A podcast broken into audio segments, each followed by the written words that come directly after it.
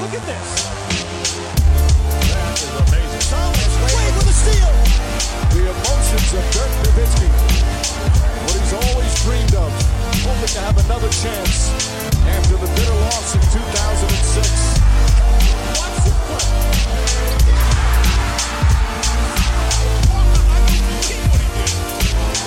That is amazing. Hallo und willkommen zu Gutnext, dem deutschen Basketball-Podcast im Internet. Mein Name ist André Vogt und ich begrüße euch zur neuen Folge unseres kleinen, aber feinen Basketball-Hörspiels. Heute mit dem Fragen-Podcast am Samstag. Ihr hört es vielleicht im Hintergrund, ich bin mal wieder in den Außenstudios in München. Gestern habe ich äh, Bucks gegen Pelicans kommentiert. Wenn ihr es noch nicht gesehen habt, sehr interessantes Spiel. Lohnt sich nochmal anzuschauen im Real Life. Morgen dann 19 Uhr am Sonntag. Clippers gegen Knicks freue ich mich auch drauf. Das wird auch, glaube ich, sehr interessant. Hat beide Teams noch nicht so viel gesehen. Die Knicks, äh, wirklich nur Highlights, Clippers, paar Spiele kommentiert, aber da freue ich mich extrem. Vor allem auch hier auf Emmanuel Quickly. Kommen wir nachher noch zu. Und präsentiert wird das Ganze heute von all denen, die auf twitch.tv mit dabei sind und vielleicht sogar abonniert haben, weil sie sagen, hey, ich bin äh, Amazon Prime Kunde ich wusste gar nicht, dass man dann automatisch ein Abo zu vergeben hat bei Twitch, was ja dem Dre ein bisschen was äh, bringt. Mache ich das so einfach und guck mir vielleicht auch dann noch die Fragenformate an, die er jetzt anbietet, immer dienstags, ne, die Live-Fragen-Streams. Äh, ich gucke vielleicht mal donnerstags rein, wenn er MB 2K spielt und vielleicht auch dazu später mehr. Ein neues Format, das ich mit einem äh, geschätzten Kollegen, der letzte auch im Podcast zu Gast war, anstrebe, wahrscheinlich am 10. Februar. Aber wahrscheinlich jetzt, wenn ich es wieder mal angekündigt habe, findet es dann nicht statt. Aber nee, ich habe guter, guter Dinge, dass das äh, funktioniert. Wir werden da ein, äh, ein, ein neues Format an den Start bringen auf Twitch und da würde ich mich sehr freuen, wenn ihr dabei seid. Und wenn ihr natürlich Prime-Abos habt, noch cooler. Und wenn ihr andere normale Abos habt, noch besser. Obwohl ich immer nicht ganz geschaut habe, wie das alles funktioniert bei Twitch. Aber ich werfe die Maschine an, ich streame. Ihr findet es ganz cool, zumindest ist das Feedback. Und das ist ja wohl das Wichtigste. Kommen wir zu den Fragen, denn die sind das Wichtigste heute hier in diesem Podcast. Und die erste kommt vom langjährigen Hörer, muss ich sagen, äh, Benjamin Silbermann und auch schon ähm, Mitfahrer bei einem äh, Gut Next Trip. Er fragt, was für Puzzlestücke benötigen die Netz noch, um zu einem zum, um zum einen den Osten zu gewinnen und dann auch in den Finals potenziell gegen die Lakers bestehen zu können, ist es realistisch, dass Brooklyn über Buyouts wirklich noch die nötige Tiefe gewinnt. Drummond, also Andre Drummond, scheint ja nochmal ein Kandidat zu sein und die Gerüchte verdichten sich da. Ja, das fand ich jetzt recht spannend. Ähm, in den letzten Tagen wurde das, glaube ich, von The Athletic berichtet. Ich glaube, The Ringer hat auch so ein bisschen da schon was angedeutet, ähm, aber bei The Athletic war es am, am klarsten. Da wurden halt wirklich ne, Manager oder Mitarbeiter von Front Offices in der NBA zitiert, die gesagt haben, okay, das ist nur noch eine Frage der Zeit, bis Andre Drummond sich auf diesen Buyout einigt mit den Nets und dann ist es mehr oder weniger klar, dass er zu den Brooklyn Nets auch dann geht. Vielleicht noch kurze Erklärung für die, die noch lange noch dabei sind. Er hat noch einen sehr, sehr hoch dotierten Vertrag, ich glaube 28,7 Millionen. Er wird Free Agent im Sommer. Den tradet man sich natürlich jetzt nicht, weil man ja einen Gegenwert schicken muss, der ungefähr gleich viel Geld verdient. Das würde heißen, man muss Spieler abgeben. Ne, in der Regel will man die eigenen Spieler behalten, wenn man sich verstärken will. Gleichzeitig wollen die Cavs natürlich nicht irgendwelche Krüppel da reinholen, äh, die, die sie nicht weiterbringen. Ich glaube, Krüppel sagt man auch nicht mehr. Also irgendwelche Spieler, die nicht so gut sind. Ähm, von daher läuft das sicherlich auf ein Buyout hinaus. Fragt jetzt, wie viel Geld ne, wird er jetzt einbehalten, sagen wir, von den Cavs? Denn Buyout heißt ja im Endeffekt, Drummond geht hin und sagt, yo, ich würde gerne nicht mehr hier arbeiten. Und dann sagen natürlich die Cavs, ja, dann würden dir wir auch gerne nicht das ganze Gehalt ausbezahlen. Wie können wir uns denn da einigen? Und dann guckt man halt, wo man dann hinkommt. Aber ich sag mal so bei 28,7 Millionen auf Saison verteilt, wenn wir davon sprechen, dass wahrscheinlich dann ein Buyout im März kommt. Früher würde ich mich jetzt schon wundern, wenn ich ehrlich bin. Ähm, dann, äh, ja, ist es auch eine Summe, glaube ich, die kann man, wenn man vorher so abgesahnt hat, und das sage ich gar nicht negativ, sondern ne, einfach als Matter of Fact, wie, wie Drummond, dann kann man sicherlich da auf ein paar Millionen verzichten und hat dann die Chance, und das muss man auch immer sehen, hat dann die Chance, nicht nur bei den Nets zu spielen mit ein paar Stars, sondern er hat da die Chance, weil er Free Agent wird, sich halt zu empfehlen für den nächsten Vertrag. Was heißt das? Ne? Also jetzt, ne, er spielt da, spielt eine gute Rolle in Detroit, aber ist halt eine Mannschaft, die unten rumkrebst, da guckt dann der eine oder andere Manager schon so ein bisschen skeptisch drauf. Und eigentlich kann man davon ausgehen, dass er, selbst wenn er jetzt so zu Ende spielt, die Saison, da jetzt nicht die Riesenangebote bekommt. Was ist aber, wenn er nach Brooklyn geht, mit der Mannschaft, wie der Benjamin ja schon andeutet, vielleicht sogar die Finals erreicht, vielleicht sogar Meister wird, wer weiß. Ja, und äh, einfach zeigt, ey, ich kann aus dem Pick and Roll vorne agieren, ich kann aus dem Dunker-Spot agieren, äh, ich rebounde wie ein Irrer, ich verteidige, ich gebe den Ringschutz. Dann auf einmal wartet vielleicht dann doch ein größerer Zahltag ähm, auf ihn. Nicht bei den Nets, ne, es geht dann aus CBA-Regeln, in dem Fall halt nicht. Aber ähm, deswegen wird es sehr viel Sinn machen für, für alle Seiten. Wie gesagt, wenn die Cavs da monetär äh, einen Gewinn rausziehen. Wäre jetzt das fehlende Puzzlestück für die Nets, um in den Finals äh, gegen Team Lakers zu bestehen? Ich sag mal so, auf der 5, dieses Loch, was da klafft, das muss man schon sagen, trotz DeAndre Jordan, äh, trotz Novell Pell, den sie jetzt der Vertrag genommen haben, den, den Shotblocker, äh, trotz Kevin Durant, der da sicherlich auch spielen kann und wird in der Crunch auf der 5. Wenn du Drummond bekommst und damit vor allem dein defensives Rebounding mit einem Schlag im Endeffekt in den Griff bekommst, dann ist das, wow, dann ist das schon ein Game Changer. Alles, was er dir vorne bringt, whatever, ne, das, das kommt dann on top. Aber diese Rebounding-Geschichte, die ist halt unglaublich wichtig. Und er ist halt ein, ein großer, breiter Typ. Wahrscheinlich musst du mit dem dann auch eine Drop-Defense spielen, aber du bist in der Lage, wie gesagt, wenn du Spieler hast, die das dann ausnutzen können, wie Miami zum Beispiel, dann kannst du auch sagen, dann spielen wir jetzt mal kurz mal ohne dich äh, mit Jordan oder mit, mit Durant, die dann vielleicht auch, vor allem Durant, der da ein bisschen mehr aggressiver raustreten kann. Äh, nee, Drummond wäre auf jeden Fall ein Gamechanger und wäre vielleicht, wenn es dazu kommt, die wichtigste Verpflichtung ähm, dann der Buyout-Season, weil ich, wüsste jetzt nicht, welcher Spieler äh, seinen Vertrag auflösen würde, der besser ist als Drummond. Und für die Nets wäre das wirklich extrem wichtig und ich würde mich schon sehr täuschen, wenn da nicht schon Gespräche gelaufen wären und laufen auch äh, durch irgendwelche dunklen Kanäle, dass das, dass das eingestielt wird. Und ähm, vielleicht ist es dann auch so, dass ähm, ne, Drummond auch vielleicht denkt oder ein Agent auch sagt, pass auf, du kannst dich auf ein, zwei Millionen mehr verzichten jetzt, die holen wir alle im nächsten Vertrag wieder raus, wenn das bei den Nets halt läuft. Josh fragt, oder Josh, würdest du anstelle der Nets Joe Harris plus X für Kevin Love opfern? Wäre meiner Meinung nach ein Fehler. Ja, ich ist nicht nur deine Meinung. Also ich wüsste nicht, wer die Meinung hat, dass das kein Fehler ist. Ähm, erstmal Harris plus X, was, was wäre das? Ne, Love verdient ja eine Menge Geld. Im Endeffekt würde es nur gehen, Harris, ja, plus ähm, Dinwiddie, weil mit Jordan, Jordan braucht man ja eigentlich, wenn man jetzt nicht einen anderen Center noch hat, ähm, weil Love ist nicht der Center, der dich weiterbringt. Ja, ist Frage, ob er dich überhaupt weiterbringt. Ähm, also Harris plus Dinwiddie plus Shamit würde zum Beispiel funktionieren, ähm, ne, wenn dann Joe Harris, der darf jetzt getradet werden, so äh, Mitte, Ende Februar, weil er ja einen neuen Vertrag unterschrieben hat. Äh, aber das würde die Nets einfach nicht besser machen. Also was, was willst du denn von Kevin Love? Shooting, Rebounding. Kevin Love zwar andauernd verletzt. Kevin Love kennt die Mannschaft noch nicht. Kevin Love ist defensiv angreifbar. Ist Harris sicherlich auch auf eine gewisse Art und Weise. Aber da spielt das nicht so eine riesige Rolle, weil er halt ein Flügelspieler ist, den man dann durchaus noch besser verstecken kann, als das bei einem Big Man ist, der ein bisschen, ja, wenig mobil ist mittlerweile auch, auch in die Jahre gekommen. Den Dreier trifft Harris besser, also ich sehe wirklich nicht, warum man Love da erholen sollte. Ähm, weil es auch nochmal richtig teuer wird dann auch für ein paar Jahre. Und nee, also das sehe ich überhaupt gar nicht. Ich wüsste auch nicht, wer, wer dafür wirklich ähm, ja, sich irgendwie einsetzen würde im Internet. Frank Kuares fragt, wie bekommt Luka Doncic mehr Hilfe? Bradley Beal, Zach Levine, der Trade von Curry hatte augenscheinlich keinerlei Mehrwert für Dallas. Hm, hat Curry jetzt da großartig die Hilfe geliefert? Woran liegt es denn, dass, dass die Mavs momentan oder in dieser Saison, muss man ja nicht mehr jetzt nur auf die generelle Gegenwart äh, beziehen, woran liegt es denn, dass die Mavs momentan nicht den Basketball spielen, den wir vielleicht erwartet haben? Ähm, liegt das äh, an, an, an der Defense? Liegt das an der Offense? Es liegt an allem. Es liegt an allem. Also es liegt, Defense war zwischendurch sehr, sehr gut. Jetzt hat es jetzt relativiert, ist man so auf Platz 20, glaube ich, zurückgefallen. Ungefähr, da steht man auch äh, im Angriff, äh, im Offensivrating. Und warum steht man denn da auf einmal? Letztes Mal war ja mal, letztes Jahr war man ja die beste äh, Offense aller Zeiten. Und ich glaube, die Antwort ist relativ leicht. Und daher kommt eine andere Frage, wo es die gleiche Antwort gibt.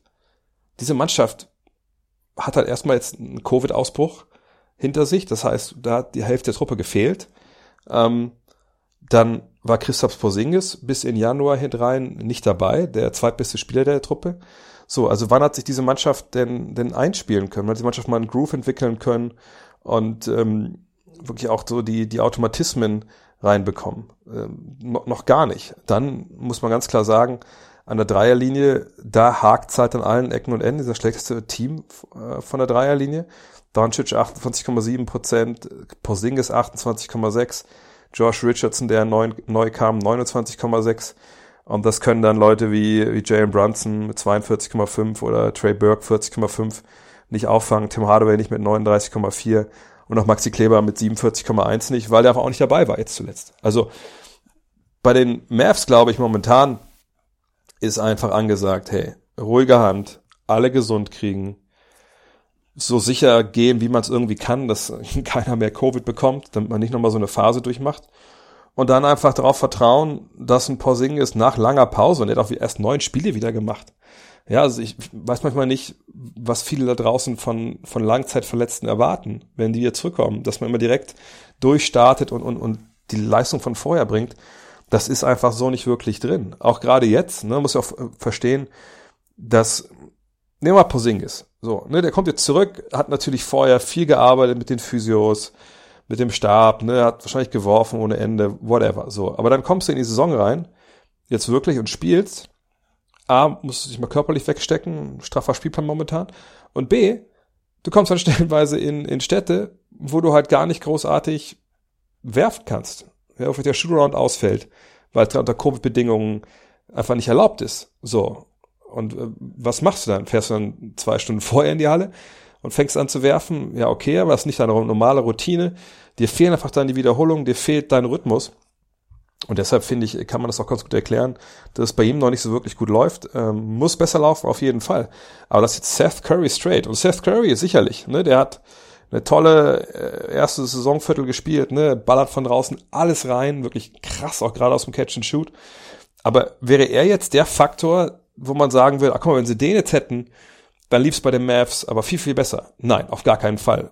Ne, weil gerade so defensiv, was da jetzt auch im Argen lag, auch am Rebound und so, das, das ist ja nicht seine Kernkompetenz. Ähm, hätte er Richtung Dreierquote geholfen, klar, aber das hätte jetzt nicht den großen Unterschied gemacht. Sie stehen auch bei acht und zehn, also es ist nicht so, dass sie jetzt abgeschlagen irgendwie um die Playoffs bangen müssen, sondern das war jetzt einfach ein, ein holpriger, verletzungsdurchseuchter Start, Covid-durchseuchter Start, im wahrsten Sinne des Wortes. Und damit müssen wir jetzt zurechtkommen. Wie bekommt er mehr Hilfe? Biel oder Levine? Ähm, da kommen wir vielleicht zur nächsten Frage direkt von Sebastian Metzner, der fragt, sollten die Mavs versuchen, Porzingis zu traden? Wenn ja, welche Möglichkeit siehst du? Er ist der einzige wirklich, wo man sagen könnte, okay, also wenn man, und die Mavs sind ja ein Team, was sehr, sehr umtriebig ist, was äh, Trades angeht. Also wenn man denken würde, okay, wir müssen jetzt was ändern, ne, wie kommen wir an die guten Leute ran, die vielleicht zu haben sind. Und jetzt weiß nicht mal, ob Biel, wir, alle Fragen zu Biel haben wir äh, beantwortet, beantwortet am Donnerstag, äh, Olo und ich in unserer Rapid Reaction, da könnt ihr gerne reinhören. Ähm, ne, wenn Biel zu haben sein sollte, wenn ähm, Levine zu haben sein sollte, dann ist natürlich auch ein gewisses Investment. Wie gesagt, man muss das gleich viel Geld wegschicken und reinbekommt muss man da jetzt einsetzen? Man muss irgendwie auch dem Gegner, also den Trade oder den Trade-Partner überzeugen, hey, ich habe hier einen Spieler, der passt besser zu dir. Ähm, und eigentlich ist da nur Porzingis, denn das sind zwei Spieler, oder generell, wenn es jetzt um All-Stars geht, die anderswo helfen, die vielleicht auch Titelkandidaten oder Conference Finals Kandidaten, wo sich ja der alles auch gesehen hat, vielleicht helfen können, dann willst du ja nicht einfach nur Cap Space zurückhaben, sondern du willst Ne, einen Spieler oder mehrere Spieler, die dich dann, was ich, entweder in der, im Neuaufbau wieder helfen oder die, die besser passen. Und da muss man ehrlich sagen, da hat natürlich Dallas nicht viel. Ne, so Verträge von, von James Johnson und, und Tim Hardaway laufen aus, sind gut dotiert, aber die hauen niemand vom Hocker. Ja, selbst ein Maxi Kleber, der natürlich viel besser spielt als seine 8 Millionen, die er momentan bekommt, selbst der wird nicht großartig begehrt sein und vor allem reicht das Gehalt ja gar nicht aus. Ne, muss ja schon in Kombination vielleicht dann mit Hardaway oder so sehen. Aber selbst das ist dann kein Grund, einen Spieler aus dem Dunstkreis des All-Star-Games abzugeben. Und Porzingis selber, ich habe es gerade erwähnt, lange verletzt gewesen nach seinem Kreuzbandriss, dann jetzt auch immer wieder verletzt gewesen. Also ich wüsste nicht, wer für den jetzt irgendwen abgibt, der über jeden Zweifel sportlicher haben ist. So und von daher die Mavs sollten das, ich sag mal so, jedes Front Office sollte immer zuhören, wenn es angerufen wird und sollte immer den Markt irgendwie sondieren. Aber das gibt natürlich verschiedene, es gibt verschiedene Herangehensweisen. Soll ich jemand sein, der aktiv irgendwo fragt, ey, nur mal so for shits and giggles, was würde ich denn bekommen, wenn ich euch Christoph Posingis anbiete? Nur mal so. Ne, das ist was ganz anderes, als wenn ich mich mit jemandem unterhalte und der sagt, Mensch, wie soll ich mit Porzingis bei euch? Ähm, ist er zu haben? Ne, das ist eine ganz andere Herangehensweise. Das ist ein ganz anderer äh, Impuls, den du selber als, als Mannschaft halt setzt. Und ich glaube nicht, dass die Mavs aktiv sein sollten. Sie sollten aber natürlich zuhören, wenn jemand auf sie zukommt. Und zumindest so ne, die, die Grundstruktur von so einem Deal für Porzingis vielleicht mal skizziert. Man weiß, wie der Marktwert halt ist. Aber ganz ehrlich, ich kann mir nicht vorstellen, dass der Markt für Porzingis momentan heiß ist, aus all den Gründen, die, die ich gerade genannt habe. Und von daher sehe ich da momentan noch keine Möglichkeiten. Es sei denn, man will ihn traden für einen Spieler wie Westbrook oder sowas, der selbst viele Probleme hat. Also so ein Deal, gib mir dein Problem, ich gebe dir mein Problem. Und da sehe ich die Mavs aber einfach noch nicht an dieser Stelle. Denn wenn Porzingis seinen Dreier trifft, wenn er so spielt wie vergangenes Jahr, bevor der, der Meniskus dazwischen kam, dann muss man sagen, sind er und Doncic ein richtig, richtig starkes Duo. Jonas To fragt, sehen wir diese Saison noch einen Trade für Blake Griffin? Wo könnte er mit seinem Gehalt hinpassen? Ehrlich gesagt würde ich sagen, nirgendwo. Also Blake Griffin äh, ist in Detroit eine Mannschaft, die ja, nicht sehr erfolgreich ist. Ähm, sehr, sehr enttäuschend unterwegs. Ja, also wenn wir gucken, er ist ja mittlerweile, also weder Topscorer noch der zweitbeste Scorer noch der drittbeste Scorer, er ist der viertbeste Scorer seiner Mannschaft mit 13 Punkten. Das ist eine Feldwurfquote unter 39 Prozent, aus dem Zweierbereich ist er bei 45 Prozent, das ist schlechter als Derrick Rose. Ähm, er reboundet nicht wirklich, er spielt ja relativ viel, 32 Minuten, aber nur, nur sechs Rebounds, gut vier Assists, ja, okay. Aber Blake Griffin ist momentan, das muss man, glaube ich, ganz klar an der Stelle nochmal sagen, weil es gibt ja einige, die jetzt denken, ach guck mal, den kann man noch traden hier und rechts und links. Und natürlich wäre jetzt auch ähm, wäre jetzt auch ähm, Detroit eine Mannschaft, wo man sagen könnte, ey, die wären froh, wenn sie einfach eine Plus im Salary Cap hätten. Aber nein, er kriegt 36,5 Millionen.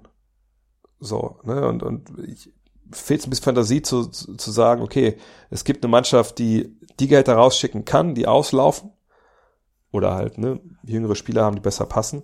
Äh, und gleichzeitig haben sie eine Rolle für Black Griffin, die, die der auch ausfüllen kann. So, und, und es sind ja 36,5 Millionen in äh, dieser Saison. Ne? Nächstes Jahr kriegt er dann äh, 38,9, das ist eine Spieleroption, aber so wie er momentan präsentiert, kann man davon ausgehen, dass er äh, die auch ziehen wird. Und da denke ich, nee, das wird sich keiner ans Bein binden. Außer, wie gesagt, ne, ist ein Problem für Problem-Trade. Westbrook kommt immer so direkt in den Sinn. Aber ähm, se selbst das sehe ich momentan nicht. Und Läuft es da auf ein Buyout hinaus? Kann ich mir nicht vorstellen, weil er die Spieleroption aufs nächste Jahr hat. Ähm, und auf so viel Geld, glaube ich, kann er gar nicht verzichten, dass das dann äh, Sinn macht irgendwie, in irgendeine Richtung. Tony Ali fragt, was sagst du zum Songstart von Miles Turner? 4,2 Blocks pro Spieler zu 1,3 Steals in 32 Minuten sind eine Ansage. Kann er seinen Schnitt bei den Blocks halten? Wäre das ja der Höchstwert seit Mutombo, also die Campbell Mutombo. Ist das realistisch oder denkst du, das wird sich relativieren? Wäre er aktueller Anwärter auch für den Defensive Player of the Year oder ist die Rebound-Rate am eigenen Brett für einen Center zu schwach? Ja, Miles Turner ist wirklich für mich eine totale Überraschung äh, dieses Jahr, ähm, wie aktiv er defensiv den Blocks hinterhergeht. Ich meine, er war schon immer jemand, ne, der, der ein Shotblocker war, so ist es nicht, das kommt jetzt nicht komplett äh, aus dem Nichts. Aber wenn man mal sieht, dass die letzten beiden Jahre waren es 2,1 und 2,7 Blocks, vor zwei Jahren hat die Liga ja auch bei Blocks angeführt, Jetzt sind es 4,1. Das ist natürlich schon eine ganz, ganz, ganz andere Steigerung. Bei, gut, ne, wenn man es vor zwei Jahren vergleicht, drei, vier Minuten mehr Spielzeit, aber das macht ja eigentlich äh, den Kohl in der Regel auch nicht fett. Wenn man mal schaut, auf 36 Minuten gerechnet, dann ist es auch mit Abstand der beste Wert, den er jemals hatte, ähm, was, was die Blocks angeht. Defensive Player of the, of the Year Kandidat, ja, würde ich schon sagen, dass er damit reingehört. Allein wegen der Blocks. Auf der anderen Seite, ist natürlich schwierig. Ähm, für mich kommen gerade bei, bei, bei solchen Awards oder auch beim MVP Award, ne, kommt für mich immer auch so ein bisschen die, die Teamleistung mit rein. Und natürlich kann man sagen, er kann ja nichts dafür.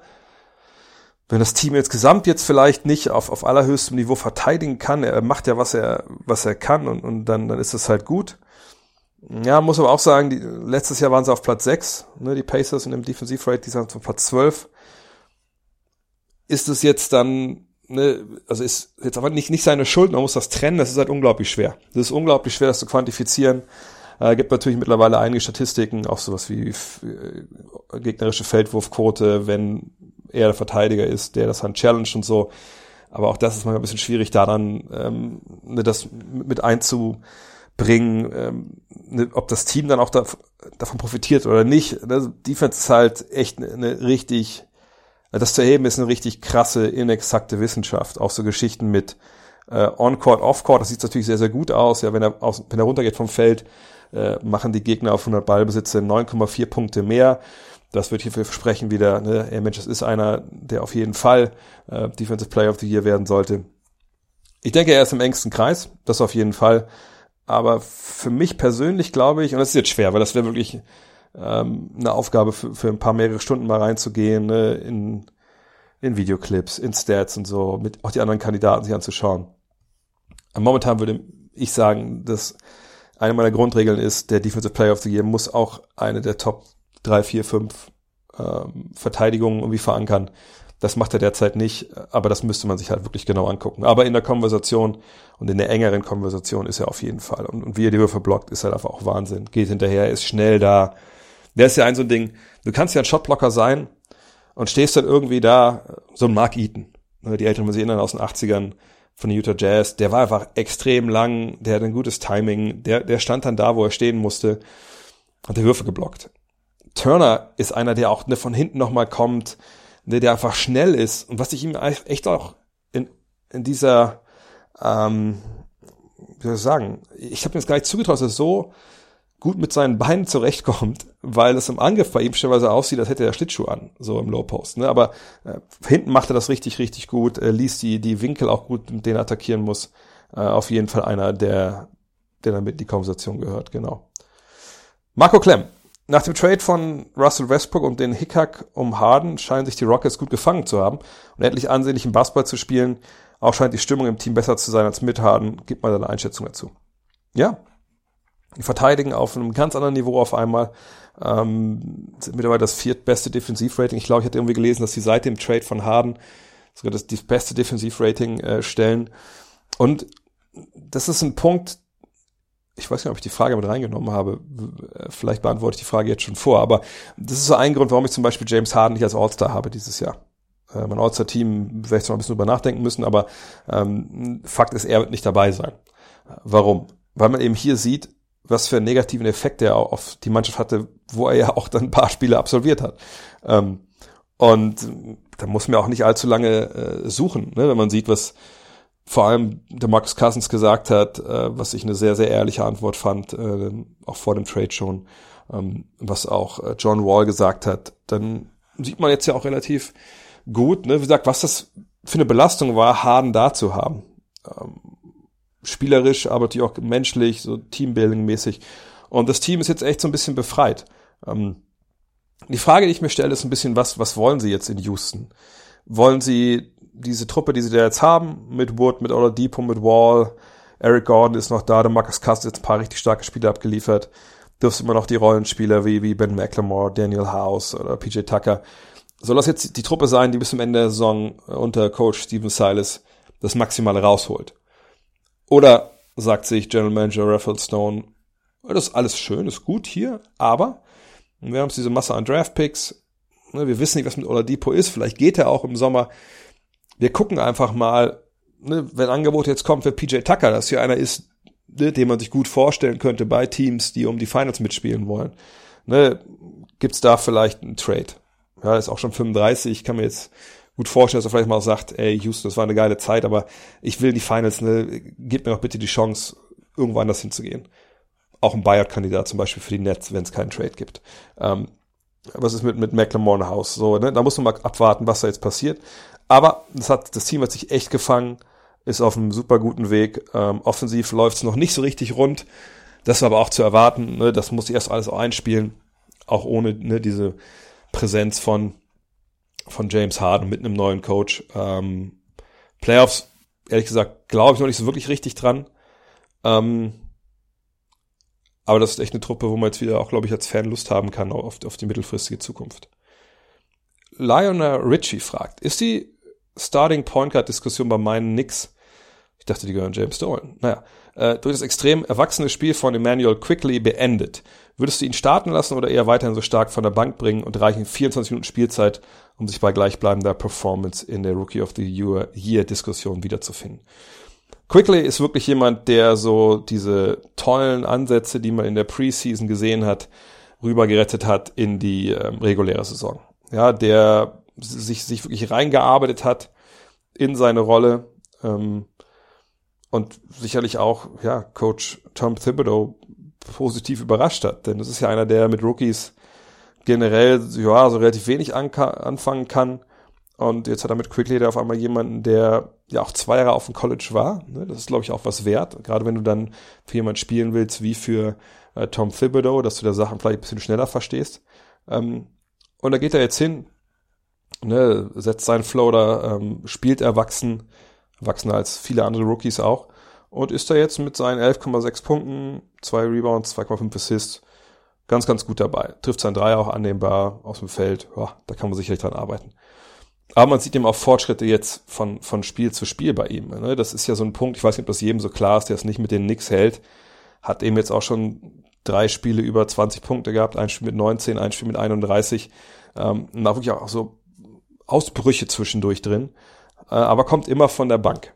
Und ähm, Thibodeau wurde ja auch schon danach gefragt und er hat gesagt, ja, ähm, wir werden uns das mal anschauen. Wir müssen einfach auch gucken, ne, wie, welche Einheiten funktionieren am besten.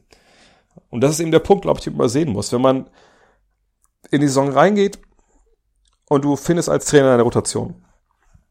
Entweder weil du dachtest in der Preseason, okay, das ist so, wie ich es mir am besten momentan zusammenreime, wie es funktioniert, oder weil es eben einfach auch ne, die ähm, Line-Ups sind, die passen, ja, wo du die Chemie siehst, wo die Spieler sich besser machen. Und dann hast du aber mal einen Spieler, der von der Bank kommt und äh, einfach da überperformt, ja, in seinen Line-Ups. Und natürlich die Frage, was machst du jetzt? Ne, denn du willst ja im Endeffekt das Maximale rausholen. Und schaust du dann, okay, ich pack den jetzt in die erste fünf mit den anderen guten Spielern, weil er vielleicht auch besser ist momentan, besser performt als mein Starter auf der Eins. Aber ist er dann, bringt er mir dann mehr, als wenn er auf der, von der Bank kommt mit anderen Kombinationen, mit anderen Spielern? Das ist ja eine Frage, die einfach sehr, sehr schwer zu beantworten ist. Du hast jetzt ja auch keine Zeit, quasi während der Saison jetzt eine große wissenschaftliche Studie äh, abzuhalten, weil jedes Spiel natürlich auch wichtig ist. Ähm, und von daher würde ich eigentlich erwarten, dass Quickly erstmal weiter von der Bank kommt. Ähm, Alfred Payton, der startet, liefert jetzt bis auf den Wurf ja ganz, ganz ähnliche Zahlen. Ähm, klar, ein bisschen mehr Rebounds, ein bisschen mehr Assist, aber das äh, liegt auch daran, dass er einfach auch zehn Minuten mehr spielt. Ich denke, momentan wäre wahrscheinlich der logische Schritt, vielleicht Quicklys Spielzeit ein bisschen anzuheben dass er mit anderen Kombinationen auch äh, ran kann, dass er zeigen kann, ne, dass er auch sagt, mit anderen Spielern funktioniert. Aber ähm, ich würde ihn jetzt erstmal nicht ad hoc in die erste fünf äh, stellen, weil du natürlich auch wieder gucken musst, ne, wie, wie läuft das dann ne, mit der Chemie. Vielleicht hast du erstmal auch wieder so ein, vielleicht hast du erstmal so einen Rückgang in der Effizienz. Und außerdem muss man uns ehrlicherweise sagen, die Knicks, und ich weiß, viele Fans werden das jetzt nicht so gerne hören, ich glaube, den Knicks geht's nicht um die Playoffs. Und ich meine das nicht so richtig um Tanking oder ähnliches. Und ich will auch nicht sagen, Tom Thibodeau will die Spiele nicht gewinnen. Das will er auf jeden Fall. Nur, was bei den Knicks natürlich immer mitschwingt, und das ist dann auf jeden Fall natürlich der Beritt von, von Leon Rose, von dem Manager, dem ehemaligen Agenten. Was mitschwingt ist natürlich, hey, was machen wir eigentlich Richtung Trade Deadline? Denn wenn wir mal drauf gucken auf den Kader, dann sehen wir halt folgende Verträge, die auslaufen. Tilikina, Burks, Smith, Noel, Peyton, Bullock, Gibson. Bei Gibson, glaube ich, können wir mal rausnehmen, weil ich glaube nicht, dass der irgendwo anders großartig noch äh, begehrt ist. Das ist ja mehr momentan so der, der Mentor von der Bank, der jetzt nicht unbedingt äh, super viel spielen muss. Ähm, aber die alle anderen Namen, das sind alles Veteranen, wahrscheinlich allen voran Alec Burks, die anderswo sicherlich, also mit absoluter Sicherheit, Begehrlichkeiten wecken. Weil das sind Spieler, die kennen ihre Rolle, die haben jetzt unter Thibodeau auch ne, defensiv funktioniert, ne, die hängen sich rein. Julius Randall kann man auch mit reinnehmen, obwohl ich jetzt nicht weiß, ne, weil er noch zwei Jahre hat für, für knapp 19 Millionen, ob das jetzt dann bei so vielen Teams ein Thema ist, aber wird auch sicherlich bei ein paar Teams ein Thema sein, dass man sich da erkundigt. Und wenn dann Richtung Trade Deadline natürlich diese Spieler abgegeben werden könnten für Picks plus Spielern, die ungefähr ähnlich viel verdienen, äh, die man vielleicht selber gar nicht braucht, dann cuttet man die. Ähm, dass man vielleicht auch mal äh, ne, ein paar Spieler zusammenpackt, man nimmt einen schlechten Vertrag auf für, für Draftpicks. Das ist eigentlich alles das, was man erwarten sollte von den Knicks, weil sie eben nicht für jetzt bauen, sondern für die mittelfristige Zukunft. Und dann kann sich natürlich äh, das Problem, in Anführungszeichen, sollte Emmanuel Quigley äh, starten, dann relativ schnell von alleine, also dann irgendwann im März von alleine äh, klären, weil dann die äh, Veteranen vielleicht weg sind. Aber das ist natürlich eine Entscheidung, die, die Thibodeau nur sehr bedingt treffen kann. Und was Rookie of the Year angeht, da würde ich ehrlicherweise sagen, da sehe ich ihn nicht, wenn er, wenn er so wenig äh, spielt wie momentan. Kommen wir zu Fatih Koglu, der fragt, hätten die Pacers den Trade von Karis LeVert nach dem Entdecken der Nierenerkrankung revidieren können? Ja, deswegen macht man ja diese sportärztliche Untersuchung, äh, man checkt die Spieler durch. In dem Fall findet man ein gutartiges Krebsgeschwür und die Pacers hätten sagen können, okay, stopp, das jetzt aber nicht, ne, so haben wir nicht gewettet, äh, der Junge ist krank, äh, den wollen wir nicht. Und deswegen gab es ja auch diesen Zweitrunden-Picks nochmal extra oben drauf, damit die Pacers diesen Deal trotzdem machen. Ähm, sind sie da jetzt ein Risiko eingegangen? Ja, denke ich schon. Auf der anderen Seite würde ich vermuten, dass sie schon, dass die Ärzte schon ziemlich sicher waren, dass das ein gutartiges Geschwür war und dass das eine gute Heilungsprognose hat. Und deswegen haben sich dann mit einem Zweitrunden-Pick in Anführungszeichen überlegen lassen. Niklas Schmidt fragt, die Lakers gewinnen, doch sind die Statistiken für einen Anthony Davis eher mau. Siehst du seine Rolle bisher und denkst du, er wird wieder an die 25 und 10 kommen oder gar noch höher? Immerhin gilt er als zukünftiger MVP bei den Lakers und sollte doch eine größere Rolle einnehmen. Da passen meines Erachtens die Stats nicht dazu. Hm, jein. Auf der einen Seite muss ich auch sagen, dass ich stellenweise die Boxscores checke ähm, und stellenweise auch mal Spiele rechts und links mir mal rein zappe bei den Lakers und denke mir so, wo ist eigentlich Anthony Davis? Ne, also ich fand oder finde, dass er dann stellenweise schon, ich will nicht sagen abtaucht, aber eben auch nicht dominiert. So. Und ähm, da tut man ihm sicherlich mit dieser Wahrnehmung bisschen Unrecht. Ne? Er macht das ja oft genug. Ja, also er hat zum Beispiel 37 beim Sieg gegen Chicago aufgelegt. Ne? Er hat dann auch mal 27 gegen Houston gemacht, äh, auch 34 gegen die Spurs. Ne? Also es gibt ja immer wieder diese Ausbrüche, aber es sind Spieler bei mit 18, mit 13, mit 17, ja, 17, 18. Allerdings würde ich einfach sagen wollen, dass man da eigentlich immer drauf gucken muss, was eben auch in der Frage schon drin stand. Die Lakers gewinnen diese Spiele. So, und wenn wir jetzt mal gucken, die Spiele, wo, wo, wo, wo sie verloren hat. Das war das allererste gegen die Clippers, hat er 18 gemacht, das war ein komisches Ding, ne, lief nicht so gut. Wir haben gegen Portland verloren, ähm, da hat er 13 gemacht in 37 Minuten. Ja, das war sicherlich kein, kein gutes Spiel, auch mit einer schlechten Wurfquote, 6 von 14. Und sonst 17 hat er gemacht, obwohl das war ein Sieg, äh, 23 und 10 geliefert gegen die Spurs bei der Niederlage mit 9. Aber da kann man nicht meckern, das waren alles gute Zahlen. Dann bei der Niederlage gegen Golden State 17 und 17 bei 6 von 16 aus dem Feld. Das war sicherlich ausbaufähig. Und ansonsten gibt's noch die Niederlage jetzt gegen die Sixers. Da waren es 23 und 8 bei 9 von 18 aus dem Feld. Da kann man auch jetzt, glaube ich, ihm keinen Vorwurf machen. Also ich würde es eher so sehen, dass die 17, 18 Punkte Spiele, die sie ein bisschen gehäuft haben zwischendurch, die Partien sind, und das sieht man ja auch, wenn man auf die äh, Zahlen guckt, die Blowouts waren, ja, mit 29 gewonnen, mit 17 gewonnen. Und man sieht einfach bei ihm, denke ich, das, was wir bei LeBron eigentlich auch sehen, was die Minuten angeht, dass da halt von Frank Vogel schon reduziert wurde. Ja, es sind knapp zwei Minuten, die er weniger spielt als im Vorjahr. Und jetzt ist er natürlich erst 27, aber ich glaube auch bei ihm, die Offseason war ja auch kurz. So, und LeBron sagt, hey, mir geht's gut, ich mache mein Ding, äh, ich spiele meine Minuten. Ja, auch er spielt aber weniger als vorher, liefert aber natürlich halbwegs ab. Nur auch bei LeBron muss man ja sagen, ähm, ne, weniger Assists, da kann man für meine Begriffe vor allem ablesen, dass er weniger Last trägt, weil Dennis Schröder da halt, äh, ne, da jetzt viel übernommen hat. Ich denke auch, dass, dass beide, ähm, was so die Würfe angeht, äh, zumindest ein bisschen weniger jetzt machen, weil sie einfach natürlich mit Schröder und mit Harrow zwei Spieler haben, die da auch ein bisschen mehr jetzt nehmen.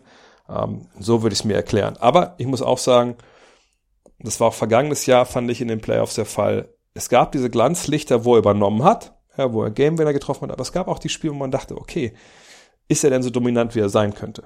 Aber auch da muss man vielleicht fragen, ist das nicht unfair in einer Mannschaft mit LeBron, der natürlich auch gerade in den Playoffs eine dominante Figur ist, ähm, erwartet man da vielleicht nicht ein bisschen zu viel. Hm. Max fragt, Servus Stray, man muss aktuell bei Janis feststellen, dass seine Freiwurfquote in den letzten Jahren stetig sinkt, von 77 auf kürzlich unter 60 Prozent. Ähnliches war auch mal bei Westbrook zu beobachten, Freiwürfe sollten doch konstant sein. Woran kann das liegen? Ich sag mal so, Freiwürfe sind nur konstant, wenn du auch konstant die gleiche Technik machst. Deswegen sieht man ja bei Spielern, es geht ja durch die ganze Geschichte der NBA, immer diese Rituale. Ja, ob es jetzt ein Jeff Hornacek war, ähm, der sich aber, der hat sich, glaube ich, die Wange, glaube ich, gestrichen, war das doch, ne? Der, äh, Jason Kidd mit diesem Kuss, den er da immer geblasen hat. Äh, Spieler fassen in die Rillen rein vom Ball. Ähm, Spieler dribbeln immer sich gleiche Anzahl von, äh, von, von Malen. Spieler stellen sich einen Meter hinter die drei, halt wie Dwight Howard, ne? Also diese Rituale, die geben die Sicherheit, das soll repetitiv, rep, egal, äh, sein. Und wenn du dann eine Sicherheit hast in der Bewegung, in der Ausführung, dann kommt auch der Erfolg, so zumindest die Denke. Problem ist bei Janis, ähm, haben wir denn diese, diese Routine, haben wir denn dieses Repetitive bei ihm? Ähm, ich kann nur das Video empfehlen von, von ähm, Coach Nick auf Breakdown über seinen Wurf vom Rookie und seinen Wurf in den letzten Jahren. Da sieht man ja, dass es ein ganz anderer Wurf ist. Und ich frage mich halt auch, ne, wer berät ihn, ne, wer ist sein Shooting Dog, ähm, wer ist sein Shooting Coach?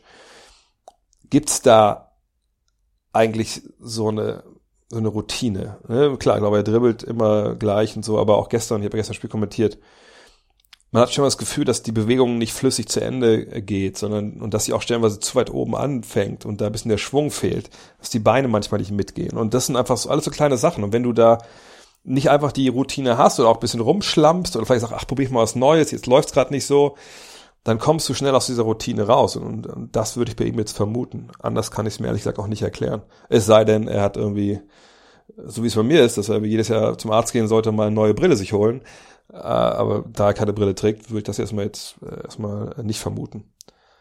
Thomas Mülverstedt fragt, was muss Dennis Schröder deiner Meinung nach erreichen, um die Anerkennung hier in Deutschland zu bekommen, die er in den USA bereits hat? Das muss ich sagen, ist ein Trugschluss, diese Frage, oder diese Wahrnehmung, die zu der Frage führt. Denn lassen wir auseinanderklamüsern. Hat Dennis Schröder in den USA Anerkennung? Ähm, sprich also, ne, halten ihn Menschen für einen guten Basketballer. So. Weil alles andere ist raus. Also Dennis Schröder hat keine Werbeverträge drüben, Dennis Schröder hat jetzt keinen überbordenden großen Fanclub oder sowas drüben. Ne, das ist, das können wir alles vergessen. Ne? Dennis Schröder ist, was das angeht, so, ne, sag mal, NBA-mäßig äh, in den USA komplett, ist er ein guter Spieler, aber einer unter vielen. Punkt. So. Ist er jemand, der angesehen ist bei seinen Kollegen, die sagen, ey, das ist ein guter Mann, ne, auf den kann man sich verlassen. Ich mag den, ich mag, wie er spielt, bla, Ja, das hat LeBron gesagt, haben auch schon andere gesagt. Ne? Ähm, das ist einer, der ist an der NBA eine feste Größe auf der Eins, das ist ein Starter auf der Eins, Punkt. Reden wir aber von den Fans. Also, ne, weil das ist, glaube ich, mit Anerkennung in Deutschland und USA gemeint. Wenn ihr in, in, äh, in New York hingeht, äh, ihr fragt, irgendwie irgendeinen random Knicks-Fan, ob er Dennis Schröder kennt, dann wird er sagen, ja, ja, auch kenne ich, guter Mann, irgendwie sowas. Ne? Da wird aber keiner irgendwie irgendwelche Lobeshymnen wahrscheinlich äh, singen auf ihn. Ähm, wenn du in New York einfach nur einen Sportinteressierten fragst, der meinetwegen ein Fan der, der Giants ist, hm, gut, das ist wahrscheinlich kein so glücklicher Mensch dann, aber ne, der Fan der Giants ist, und den fragst du ein bisschen, ja, interessierst du für Sport? Ja, klar, auch ein bisschen Basketball, ja. Kennst du Dennis Schröder? Dann sagt er wahrscheinlich, puh, äh, ja, weiß ich jetzt nicht. Kann sein, kann sein. Ja, glaube ich. Glaube ich kenne den. Ich glaube, ich spiele die Lakers. So. Und so eine Antwort kriegst, wenn du, nie, wenn du nicht eine Antwort kriegst, im Sinne von, nee, habe ich noch nie im Leben, in meinem Leben gehört. Ähm. Und genauso ist es in Deutschland auch. Da müssen wir ehrlich sein. Wenn du in Deutschland einen Basketball-Fan fragst, fragst du, kennst du Dennis Schröder? Sagt er, ja klar, kenn ich Dennis Schröder. Dennis Schröder ist der Point Guard der Lakers. Dennis Schröder ist der Point Guard Nationalmannschaft. Das ist der beste Spieler, den wir gerade in Deutschland haben. Und wenn du einen Fußballfan fragst, der vielleicht allgemein so ein bisschen sportinteressiert ist, der sagt dann, Wahrscheinlich sagt er sogar auch noch, ja klar, Dennis Schröder Namen habe ich schon mal gehört, das ist, ist ein Basketballer. So. Äh, spielt bei den Lakers. So. Und anerkennungsmäßig ist da jetzt nicht großer Unterschied. Äh, ich würde sogar argumentieren wollen, dass die Anerkennung in Deutschland ein bisschen größer ist, weil eben Fußballfans dann eher noch wissen, Handballfans, ne, dass das wirklich ein Basketball ist und wo der spielt. Geht es darum, dass ich glaube, die Frage kommt eher aus der Ecke, ne, sollte nicht Dennis Schröder mehr Aufmerksamkeit oder Anerkennung in Deutschland bekommen? Das kann man sicherlich diskutieren. Ich weiß, Jan Jagler hat das vor ein paar Wochen auch mal auf, auf, auf Twitter oder LinkedIn, glaube ich, äh, mal, mal aufgemacht, die Diskussion. Aber ich frage mich dann immer so ein bisschen, über was reden wir jetzt? Hier reden wir über, über Basketball Deutschland? Kriegt er da nicht genug Anerkennung? Kann sein, kann sein, dass es da Leute gibt, die sagen, ne, ich komme mit dem Spiel von dem nicht klar und ich finde, der ist schuld, dass wir in China ausgeschieden sind bei der WM und so. Kann sein. Mein Gott, hat er sicherlich da ein paar mehr Hater oder viele Hater mehr als Dirk Nowitzki? Sicherlich. Hat Dirk aber auch mehr Erfolg gehabt? Stimmt nun mal auch. Glaube, wenn Dirk wahrscheinlich über die Jahre da nicht Erfolg gehabt hätte mit der Nationalmannschaft, und er hätte weiter so geballert, hätte man vielleicht auch gesagt, ja gut, der ist zwar, ist zwar cool vorne, aber ne, der gewinnt ja nichts.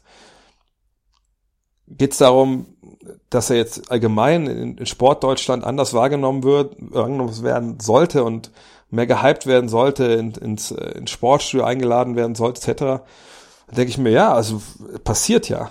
Ähm, aber es muss bei ihm jetzt mehr sein als beim besten Schwimmer in Deutschland oder beim besten Handballer in Deutschland.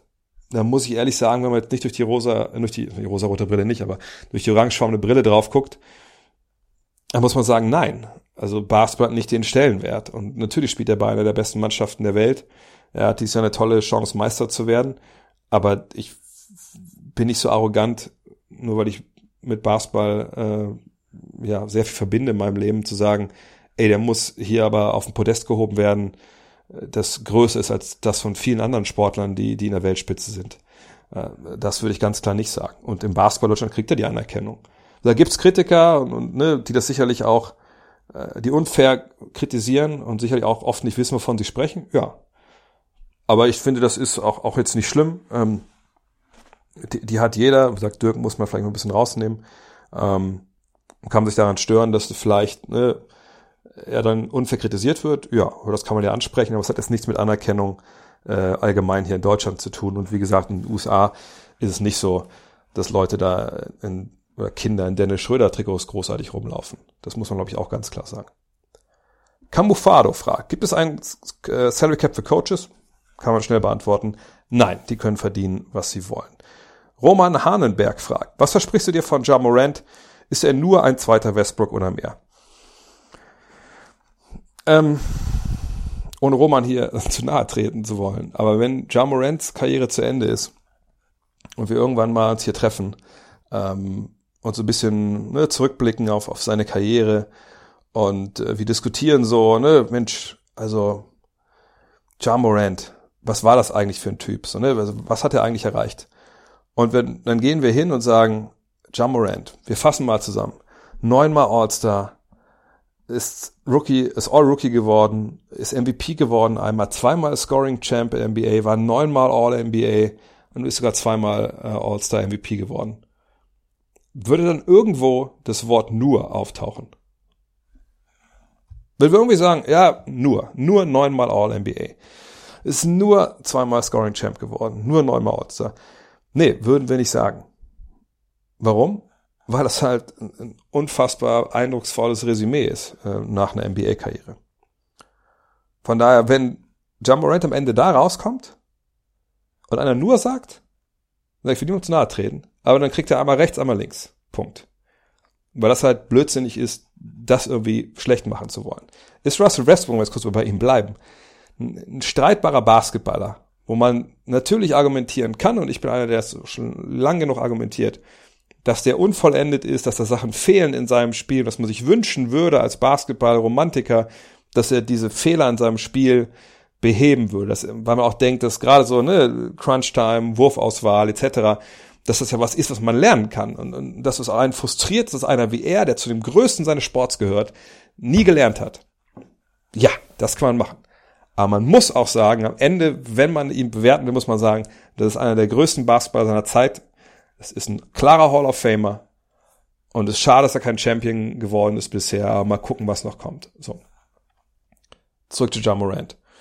Jamorant, die, die, ähm, wie soll ich sagen, die Parallelen gezogen werden zu Westbrook kommen natürlich daher, dass er ein super ähm, athletischer Point Guard ist.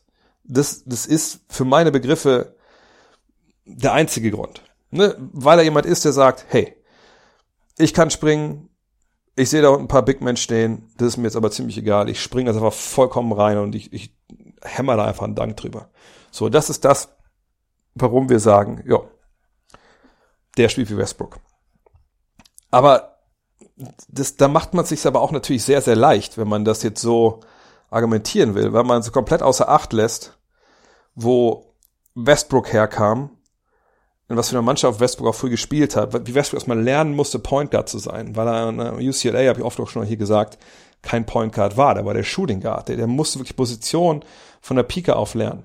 Das ist ja bei, bei Morant halt nicht so. Morant ist jemand, der Point Guard war, sicherlich auf einem kleineren College, keine Frage, ne, aber der, der von Anfang an, wir reden jetzt hier gerade mal von ander, noch nicht mal anderthalb Saisons, er hat die Saison nur fünf Spiele gemacht, weil er, auch da sieht man, dass er einfach ein junger Typ ist, unfassbar blind bei einem, ja, bei einem Closeout in den Angreifer reingesprungen ist und sich dabei verletzt hat. Ich habe das Spiel kommentiert, deswegen äh, kann ich das so genau sagen.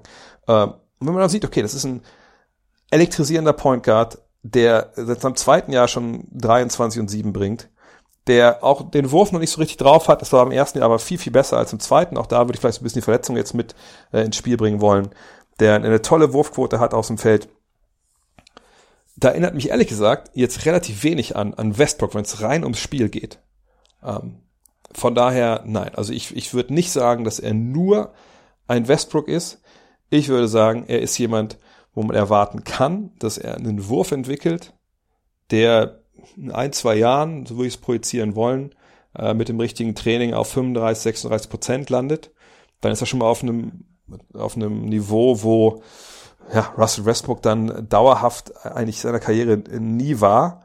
Und ähm, dann kann sein Spiel sich auch ganz anders äh, entwickeln. Er ist jemand, der, glaube ich, auch, da müssen wir noch abwarten, weil wir haben natürlich noch nicht so viele Spiele von ihm äh, in den Playoffs gesehen. Ne, de facto, jetzt, wenn man das Play-in-Term mitzählen will, eben gar keins. Ähm, dann muss man sagen, ja, das ist halt jemand, der ähm, in der Crunch-Time vielleicht sicherlich auch bessere Entscheidungen trifft, der dann auch mehr Waffen hat. Von daher, wie gesagt, diesen Vergleich, ich habe den schon mal verstanden ähm, mit, mit Westbrook, aber ich finde ihn eigentlich unfair, weil es für mich ganz andere Spielertypen sind. Äh, und ich denke, dass er großartige Veranlagungen hat. Aber um das zu erreichen, was Westbrook erreicht hat, da muss in seiner Karriere aber verdammt viel richtig laufen. Und das ist überhaupt nicht auch in irgendeiner Weise garantiert. Von daher, das nur an der Frage, hat mich, habt ihr, glaube ich, vielleicht habt ihr das gemerkt, hat mich dann ein bisschen getriggert. Hm. Kyren Ken fragt, woran liegt es, dass die Heat nicht so heiß sind? Das Team hat sich ja kaum verändert. Und da muss ich sagen, ich, ich habe mich ich wollte die Frage jetzt gar nicht reinnehmen, aber dann kam die gleiche Frage noch dreimal, verschiedene Plattformen, und ich äh, dachte mir erst, okay, habe ich irgendwas, irgendwas verpasst? Äh, aber nein, augenscheinlich liegt es daran, dass wahrscheinlich alle, die gefragt haben, nicht unbedingt Heat-Fans sind und sich nicht so ganz mit den Heat auseinandersetzen. Möchte es trotzdem das an dieser Stelle ganz kurz mal äh, erklären die Heat hatten auch einen Covid-Ausbruch. Ne? Darf man auch nicht wundern, sie leben ja nun mal in Miami. Ähm, ihr habt mitbekommen, wenn ihr den letzten äh, Deep Dive mit Dean gehört habt, äh, wie das da läuft mit Covid. Ähm, eben nicht so geil. Und naja, äh, wenn wir das mal schauen, wie viele Spiele haben eigentlich so die wichtigsten Leute gemacht bei den Heat, äh, zumindest wichtigsten Leute des vergangenen Jahres. Dann sehen wir, Bam Adebayo hat 16 gemacht, ja, von 18, das ist eine gute Quote. Bei Tyler Hill sind wir schon bei 11. Und er hat Neck Spasms, also er hat ne, muss man abwarten, er hat in der Halswirbelsäule halt ne, Schmerzen. Das ist ja meistens kein so richtig gutes Zeichen. Mal gucken, wann der wieder dabei ist. Goran Dragic ist momentan raus mit einer Verletzung. Er hat 14 Spiele gemacht. Jimmy Butler hat sechs Spiele gemacht. Ist immer noch im Covid-Protokoll. Und das, wenn es dann länger dauert, fragt man sich immer, okay, wow, ey, hoffentlich ist alles in Ordnung. So, ne? Dann äh, haben wir Avery Bradley, der hat acht Spiele erst gemacht, ebenfalls verletzt äh, und der ganze Rest ist eigentlich okay. Ähm, aber ne, wenn man sieht, Butler nicht dabei gewesen, Bradley nicht dabei gewesen, ähm, Hero ne, ist verletzt mit seinem Hals. Du hast Myers Leonard, der raus mit seiner Schulter, du hast Dragic jetzt, der, der einer, äh, einer, äh, einer, wo hat er was? Äh, einer Adduktoren, glaube ich, was hat. dann, ja, dann ist es ja klar, dass es nicht funktioniert. Dieses, diese Mannschaft war einfach nicht fit bisher und, und war nicht, nicht zusammen und dann gewinnst du eben auch in NBA keine Spiele. Und deshalb hat sich schon einiges verändert, weil die Spieler einfach nicht fit sind. Und auch da müssen wir sagen, kurze Offseason, ne? das ist ein Thema, was immer bei den Lakers gebracht wird, aber die Offseason war für Miami genauso kurz. Und dann auch der Covid-Ausbruch. Ähm, das hat sein Übriges getan. Janis 10 fragt, findest du die Kritik an Ben Simmons auch sehr hart? Denn er kann außer werfen fast alles. Und es kamen viele Fragen zum, zum Thema äh, Ben Simmons und das zeigt mir so ein bisschen, dass da wahrscheinlich in, in, in Fanforen oder ne, auf Twitter oder so äh, es wohl ziemlich abgehen muss, ähm, wenn es jetzt um, um Philadelphia-Fans geht und um Ben Simmons. Denn ich wüsste nicht, wer äh, ne, im, im Journalismus momentan, im Sportjournalismus, ihn halt großartig kritisiert. Sicherlich, es gab diese Trade-Gerüchte, die ja viel mehr sind als Gerüchte. Ne, also das Angebot von ihm für James Harden, das wird ja auf dem Tisch gelegen haben. Da gab es ja zu viele Berichte dafür, dass es halt nicht stimmt. Es gab ja auch äh, diese Info, dass er davon unterrichtet wurde, dass dann Trade passieren könnte. Und von daher kann natürlich sein, dass da jetzt viele Fans sagen, okay, alles klar, der war eigentlich schon mit einem Fuß zur Tür raus. Dann jetzt aber bitte wirklich endgültig, damit wir den hier loswerden, weil er trifft ja wieder keine Dreier und nimmt sie auch nicht. Ähm, und auch sonst Sprungwürfe ist ja nicht so sein Ding. Muss ich aber sagen, ist für mich ein relativ klares Zeichen dafür, dass derjenige, diejenige, die das dann so argumentiert, vielleicht nicht wirklich drauf guckt, was der eigentlich basketballerisch für deine Mannschaft macht. Ähm, denn Ben Simmons ist für mich jemand, wo ich echt, ehrlich gesagt, einen riesen Respekt momentan vorhabe. Denn wir reden hier von einem Erstrunden-Pick, äh, Erstrunden, vom ersten Pick seiner Draft, sorry. Ähm, ne, wo man sagen muss, wow, ne, der hat natürlich einen Anspruch gehabt, reinzukommen, der wurde hochgejubelt, der, der nächste LeBron, all diese Sachen, die man dann so liest. Kommt hin nach Philly und äh, muss sagen, von Anfang an, ja, bisschen schwierig. Ne? Erst Jahr verpasst er halt mit seinem, was war's, gebrochenen Fuß, glaube ich. Ne? Dann äh, kommt er rein und seitdem muss man sagen, gibt er dir eigentlich blind 16, 8 und 8. Ne? Mal ein paar mehr Steals. Letztes Jahr hat er die Liga in Steals angeführt. Äh, gibt dir keine Dreier Okay, das ist bekannt. Er gibt dir eine Freiwurfquote so um die 60. Dieses Jahr sind es fast 65 Prozent. Und er spielt eine richtig coole Defense und verliert so drei, vier Mal den Ball. Das ist so, das ist Ben Simmons in a nutshell. Hat sich das großartig entwickelt jetzt in den Jahren zwei bis vier. Rein so statistisch. Auch wenn man vielleicht mal auf 36 Minuten guckt. Da muss man sagen, ja, nee, das schwankte so ein bisschen ne, ähm, Wurfquote hat sich schon verbessert, dann äh, momentan ist ein bisschen, ein bisschen schlechter, aber bei 51,8 Prozent, das sind ja bei ihm ja quasi nur die Zweier, ähm, ist es natürlich vollkommen okay. Und das ist natürlich jetzt vielleicht Fans zu erwarten, okay, aber da, da muss doch der Sprung kommen, der Sprung auf 20, 8 und 8. Ne? Und, und äh, klar sieht man jetzt den Dreier, man denkt, Mensch, alle werfen Dreier, nur unser Point Guard nicht. Was ist da eigentlich los? Warum, was macht er denn mit, mit seiner Zeit? Trainiert er keinen Dreier? Das kann ich ja alles irgendwie nachvollziehen. Nur man kommt immer wieder einen Punkt zurück, dass die Leute wahrscheinlich Basketball nicht verstehen. Da mache ich nicht jeden mit. Klar kann ich Leute nach, nachvollziehen, wenn die sagen, ey, ich argumentiere aber so. Wenn wir einen Point Guard hätten, der äh, verteidigen könnte, Dreier werfen, äh, der Spielaufbau organisiert und relativ körperlich robust ist, dann wären wir besser als mit äh, Ben Simmons. Ja, wo ist denn dieser Spieler? Wo ist dieser Spieler, den du gerade sagst? Also LeBron James wirst du wahrscheinlich nicht bekommen. Bin mir relativ sicher. Wer soll denn dein robuster körperlicher Point Guard sein? Oder generell dann, soll Steph Curry kommen? So, aber, oder wer, wer ist es denn? Wer soll denn kommen? Wer ist denn besser als Ben Simmons? James Harden? Okay, kann ich nachvollziehen. So hast du James Harden bekommen? Nein. Wo ist denn der nächste James Harden, den du kriegen kannst? Das Ding ist wirklich, und da gebe ich ähm, dem äh, Janis äh, vollkommen recht, diese Kritik, die an ihn geäußert wird, ist, äh, ich würde nicht mal sagen, die ist hart. Ich würde einfach sagen, die kommt einfach aus einem Bereich, wo man merkt, da ist basketballerisch nicht viel los. Äh, weil was er der Mannschaft bringt, ja, man muss sich nur was Plus-Minus angucken. Man muss auch, auch sehen, wie er Dynamik verändert, finde ich, wenn, wenn er auf dem Feld ist versus wenn er nicht auf dem Feld steht. Das ist schon richtig, richtig gut und auch viel, viel besser als in den letzten beiden Jahren, wo unter Brad Brown offensiv. Ja, das war halt wirklich, das war halt nicht optimal. Ist es jetzt optimal und unter Doc Rivers? Da kann man sicherlich auch drüber streiten, aber es ist nun mal einfach viel, viel besser. Und man muss auch ganz klar sagen, dass da auch noch viel Luft nach oben ist. Ja, zwölfte Offensivrating, da geht sicherlich noch mehr.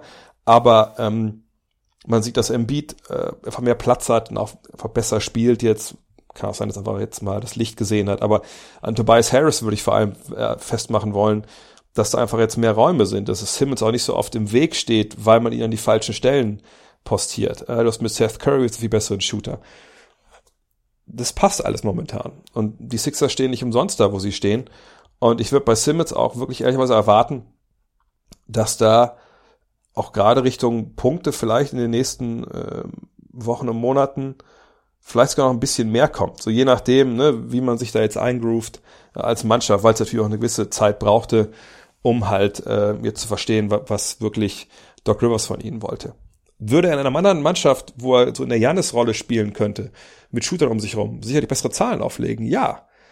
Aber er spielt nun mal mit MB zusammen und ich finde, es ist eine, eine tolle Combo und gerade Richtung Playoffs defensiv äh, habe ich da große Hoffnung, was diese Truppe angeht.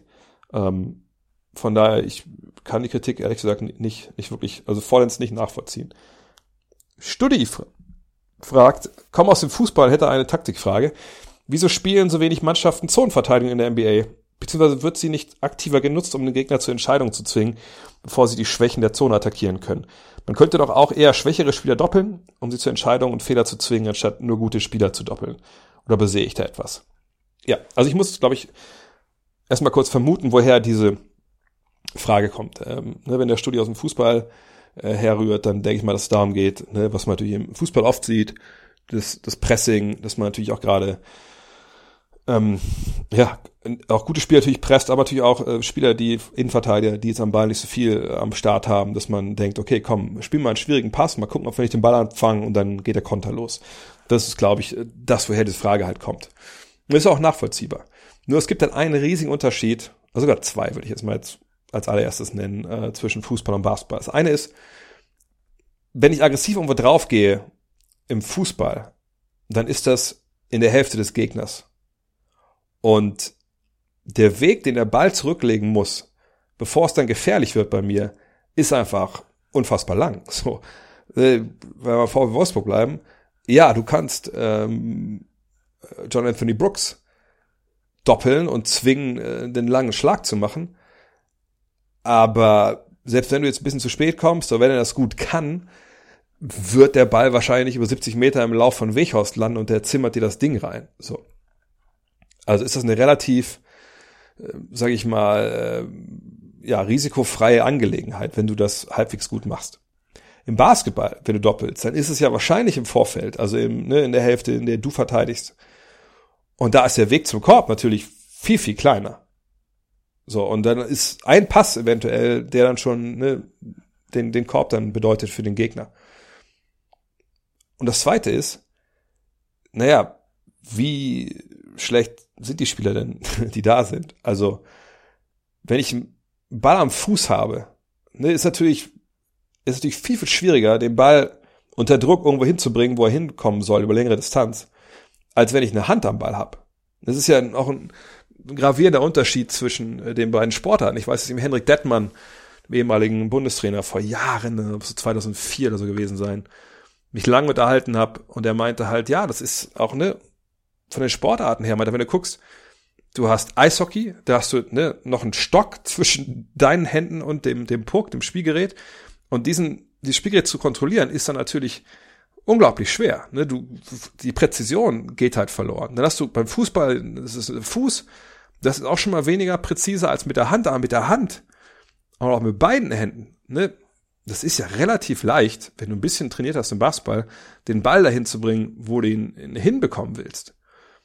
Und das dann gepaart mit, ja, rein so von der Größe in viel kleinerem Feld, viel größere Gefahrenzone, macht dieses Doppeln irgendwann einfach auch keinen Sinn. Weil, warum spiele ich denn, was mache ich im Angriff im Basketball? Ich will immer versuchen, dass die Defensive reagiert, dass die Defensive sich aus ihrer Formation, die sie hat, ein bisschen rausbewegen muss.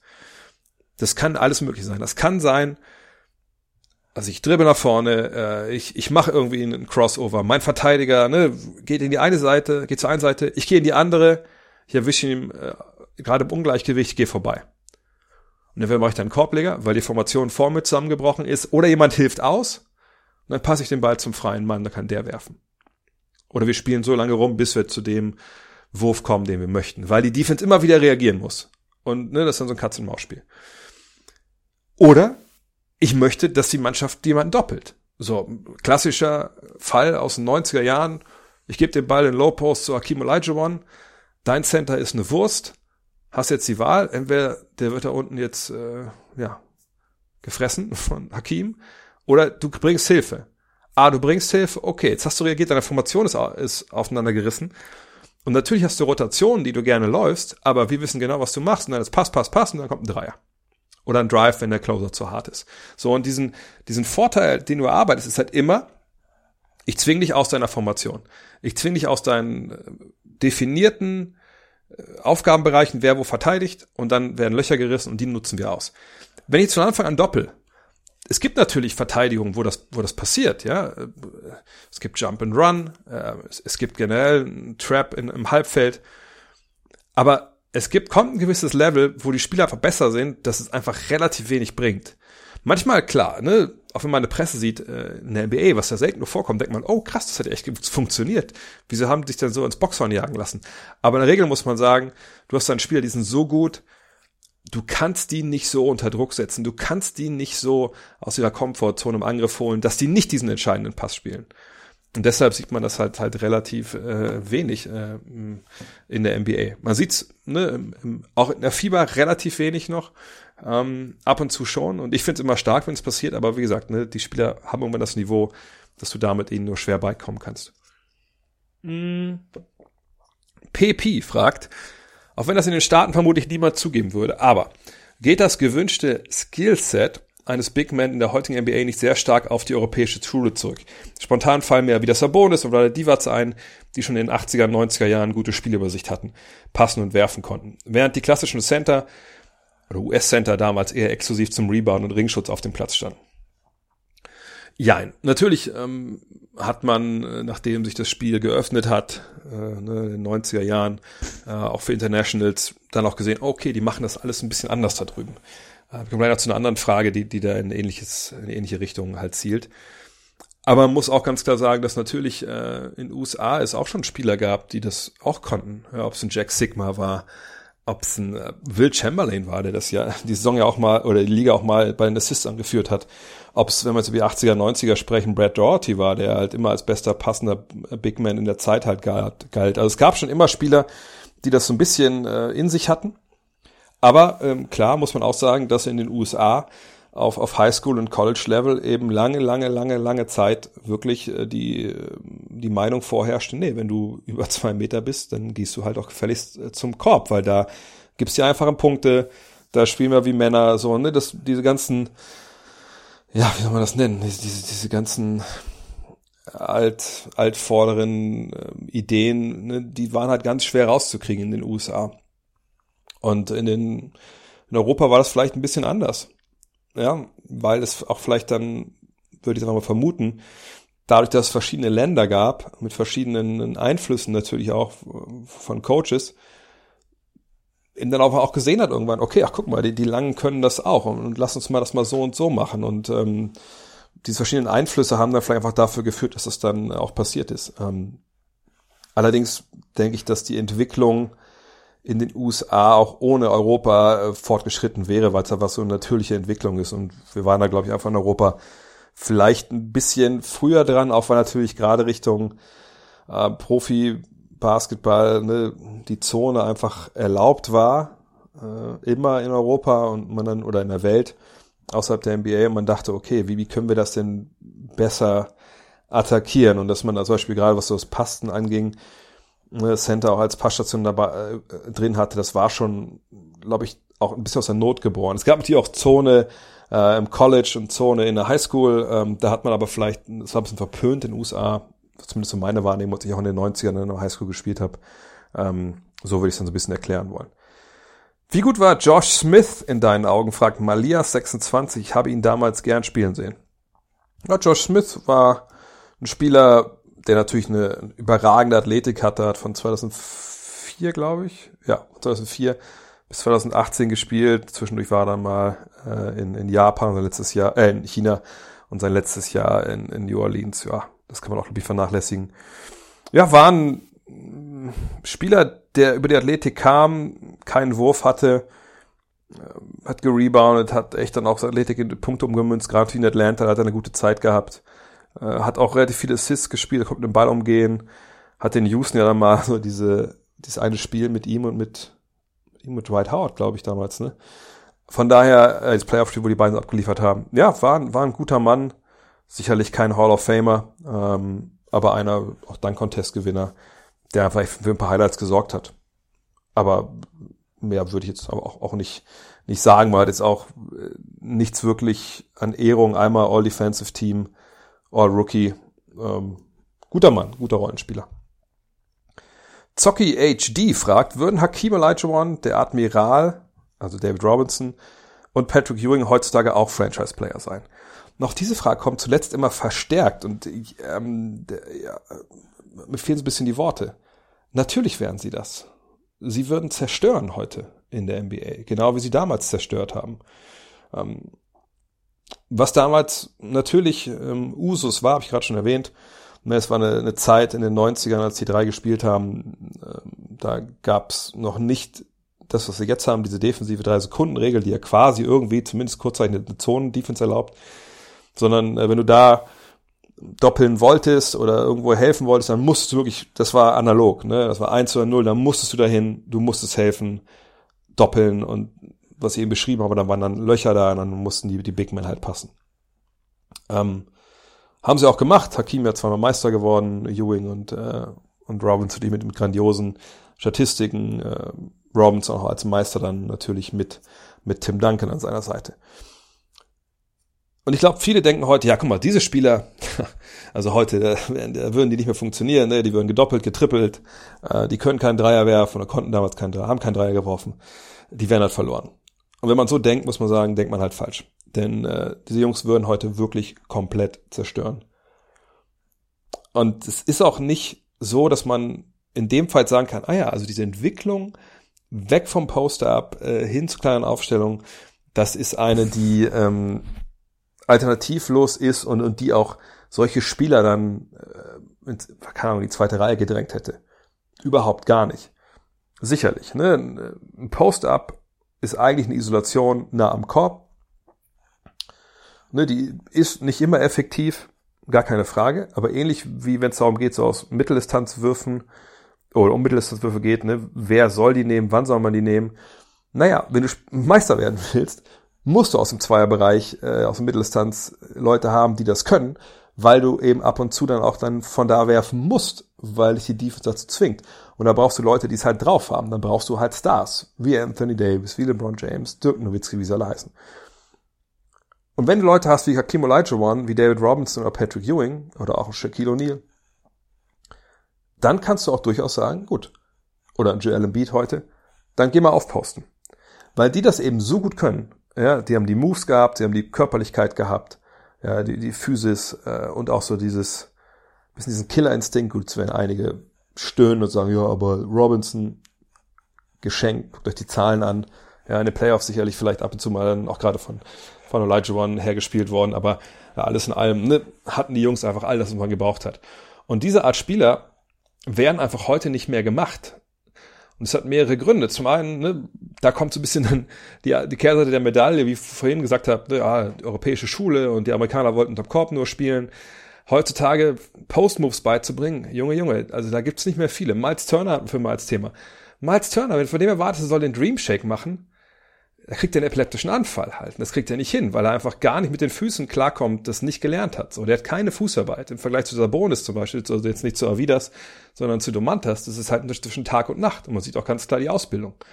Ähm, und deswegen ist so ein Spieler wie Embiid ja auch gerade was Besonderes, weil das halt einer ist, der im Low, Low Post noch biesten kann äh, und der da hingeht und, und dann die Physis ausspielt und, und reingeht wenn wir uns Spieler ansehen wie Drummond, der auch schon Thema war, der hat eben eigentlich keine Post-Moves, also halbgare Dinger, die er mal setzt und mal nicht. Ne, das war früher eben anders. Da gab es von Pete Newell, ein legendärer Coach, ähm, der Jahr für Jahr so ein Big Man Camp gemacht hat. Ja, wo Spieler hinkamen, aber auch Coaches, um sich abzugucken, ey, wie, wie kann man das irgendjemand beibringen? So, ist ja auch mal schwer, ey, wie soll dir einen Immer klar geht das irgendwie, aber wie soll denn 1,90 Coach beibringen, wie du als 2,13 Meter Mann im Low Post spielst? Das sind ja alles so, so Tricks. Deswegen war ja auch Hakim Olajuwons äh, ja, seine Tutorstunden da so beliebt, wo Dwight Howard lange war. Und bei Dwight Howard sieht man auch, dass nicht unbedingt dann von Erfolg gekrönt ist, selbst wenn man mal ein paar Stunden mit, mit Olajuwon arbeitet. Also, diese Jungs würden total zerstören. Und was man auch sagen muss, mir kann keiner erzählen, dass Hakim Olajuwon heute keinen Dreier werfen würde. Natürlich würde er Dreier werfen. Der irgendwas so konnte koordiniert der sein Spiel expandieren lassen. Äh, ich würde eh ähnliches auch von Ewing erwarten und sogar noch von, von, von Robinson eigentlich auch, obwohl ich den von den dreien so als schlechtesten Werfer in Erinnerung hatte. Von daher, ähm, nein, die würden die Liga vor echt Probleme stellen. Und ich bin mir sicher, dass wenn wir zwei, drei Joel Embiids noch hätten, plus Joel Embiid, sagen wir, sagen wir hätten fünf Mann auf dem Level von Embiid, ja, oder auf dem Level von den drei Alten, die ich gerade genannt habe, dann hätten wir in der Liga auch wieder mehr Center, in anderen Teams, weil du eben Big Men bräuchtest, um dagegen zu verteidigen, weil selbst jemand wie Draymond Green das nicht dauerhaft hinbekommen würde. Und dann würde man davon sprechen, dass es eine Center-Renaissance gibt. Aber ich frage mich wirklich, ob noch die Ausbildung das irgendwie hergibt, dass man da, wie gesagt, mehr als vielleicht so ein Ausnahmespieler wie Embiid im Endeffekt bekommt. Mhm. Jakob Lohneis fragt, Hot Take. Swish, also Dirk Nowitzki gäbe es, also ohne Dirk Nowitzki gäbe es das dreierlastige Spiel, wie wir es heute in der NBA haben, nicht. Stimmst du mir dazu? Oder wenn nein, warum? Nein, nein, stimme ich dir nicht zu. Ähm, weil äh, das ja nichts mit Dirk Nowitzki zu tun hatte, das dreierlastige Spiel. Dirk Nowitzki war ja schon einige Jahre in der Liga und hat Dreier genommen und auch getroffen als Big Man und das hatte wenig bis gar keinen Effekt auf den Rest der NBA. Den Effekt den, den es dann brauchte, oder den Anschub, den es da brauchte, der kam aus den Analytics. Der kam ähm, natürlich vor allem von Daryl Morey, das ist der, der damit immer in Verbindung gebracht wird. Aber da gab es ja auch andere Leute wie Dean Oliver und wie sie alle hießen, äh, Pioniere äh, der Basketball Analytics, die irgendwann dann relativ plausibel und macht ja auch Sinn und ist ja auch mathematisch richtig gezeigt haben, hey, also bei den Quoten, die wir da zu erwarten haben von der Dreierlinie, macht es eigentlich mehr Sinn, Dreier zu werfen als Zweier aus den und den und den und den Bereichen, weil die treffen wir einfach nicht so gut. Wir haben jetzt die Zahlen, wir können das jetzt sagen. The data is in. Und das war das Entscheidende. Nicht Dirk Nowitzki. Ähm, sonst hätte man auch äh, noch weiter zurückgehen können und sagen, als Sabonis kam, das hätte ja schon Effekt haben müssen. Nein. Das, wenn einer wie Dirk kommt und das macht, das hat sicherlich einen Effekt auf Youngster, die sagen, ey, ich will auch so spielen und ich bin zwei Meter, zehn, ich will jetzt auch werfen, Nowitzki wirft auch. Okay, das kann man sicherlich äh, sagen. Aber das heißt nicht, dass eine ganze Liga sich so krass in diese Richtung bewegt. Solche Sachen hast du nur, wenn im Endeffekt wirklich es einen klaren Wettbewerbsvorteil irgendwo gibt, wo alle anderen sagen, fuck, das stimmt. Die machen das echt richtig. Und wir sehen ja auch noch, die haben Erfolg. Und die Zahlen sind auch nicht schwer zu verstehen.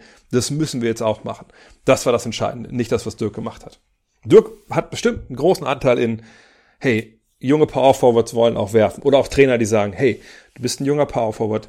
Ich weiß, du willst nur, keine Ahnung, danken und Rücken zum Kopf spielen, aber gucken, was der da macht.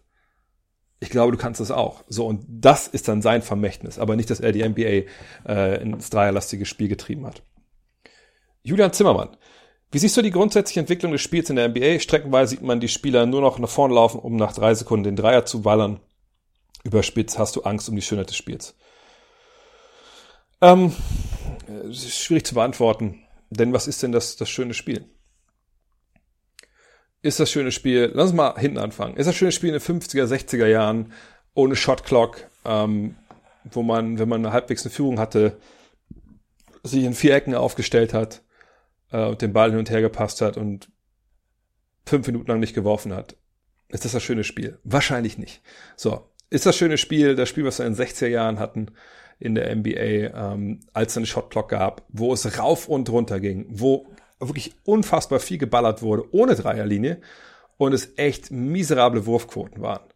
War das das schöne Spiel, wo alle weiß waren, mehr oder weniger, gut, dann kann man auch schon natürlich in die ersten Afroamerikaner dabei rein, aber ne, wo es einfach auch nicht wirklich Athletik war, wo einer wie Elgin Baylor, wo man aus heutiger Sicht sagen muss, ja, da gibt's in der Regionalliga Leute, die sind, die sind athletischer, ne? dass, dass der der große Star galt. Ist das, das das Spiel, was wir, was wir sehen wollen? Ist das Spiel der 70er das schöne Spiel, wo dann, äh, ja, dem einen oder anderen dann doch mal Schnee aus der Sporttasche gerieselt ist vorm Spiel. Ähm, wo man natürlich schon Ansätze sehen konnte vom modernen Spiel, gerade durch Leute wie, was ich, äh, Dr. Dr. J, Julius Irving halt, ähm, oder Connie Hawkins, als er dann mal mitspielen durfte, oder Dave Thompson. War, war das dann schön, als so ein bisschen wilder war und rauf und runter ging.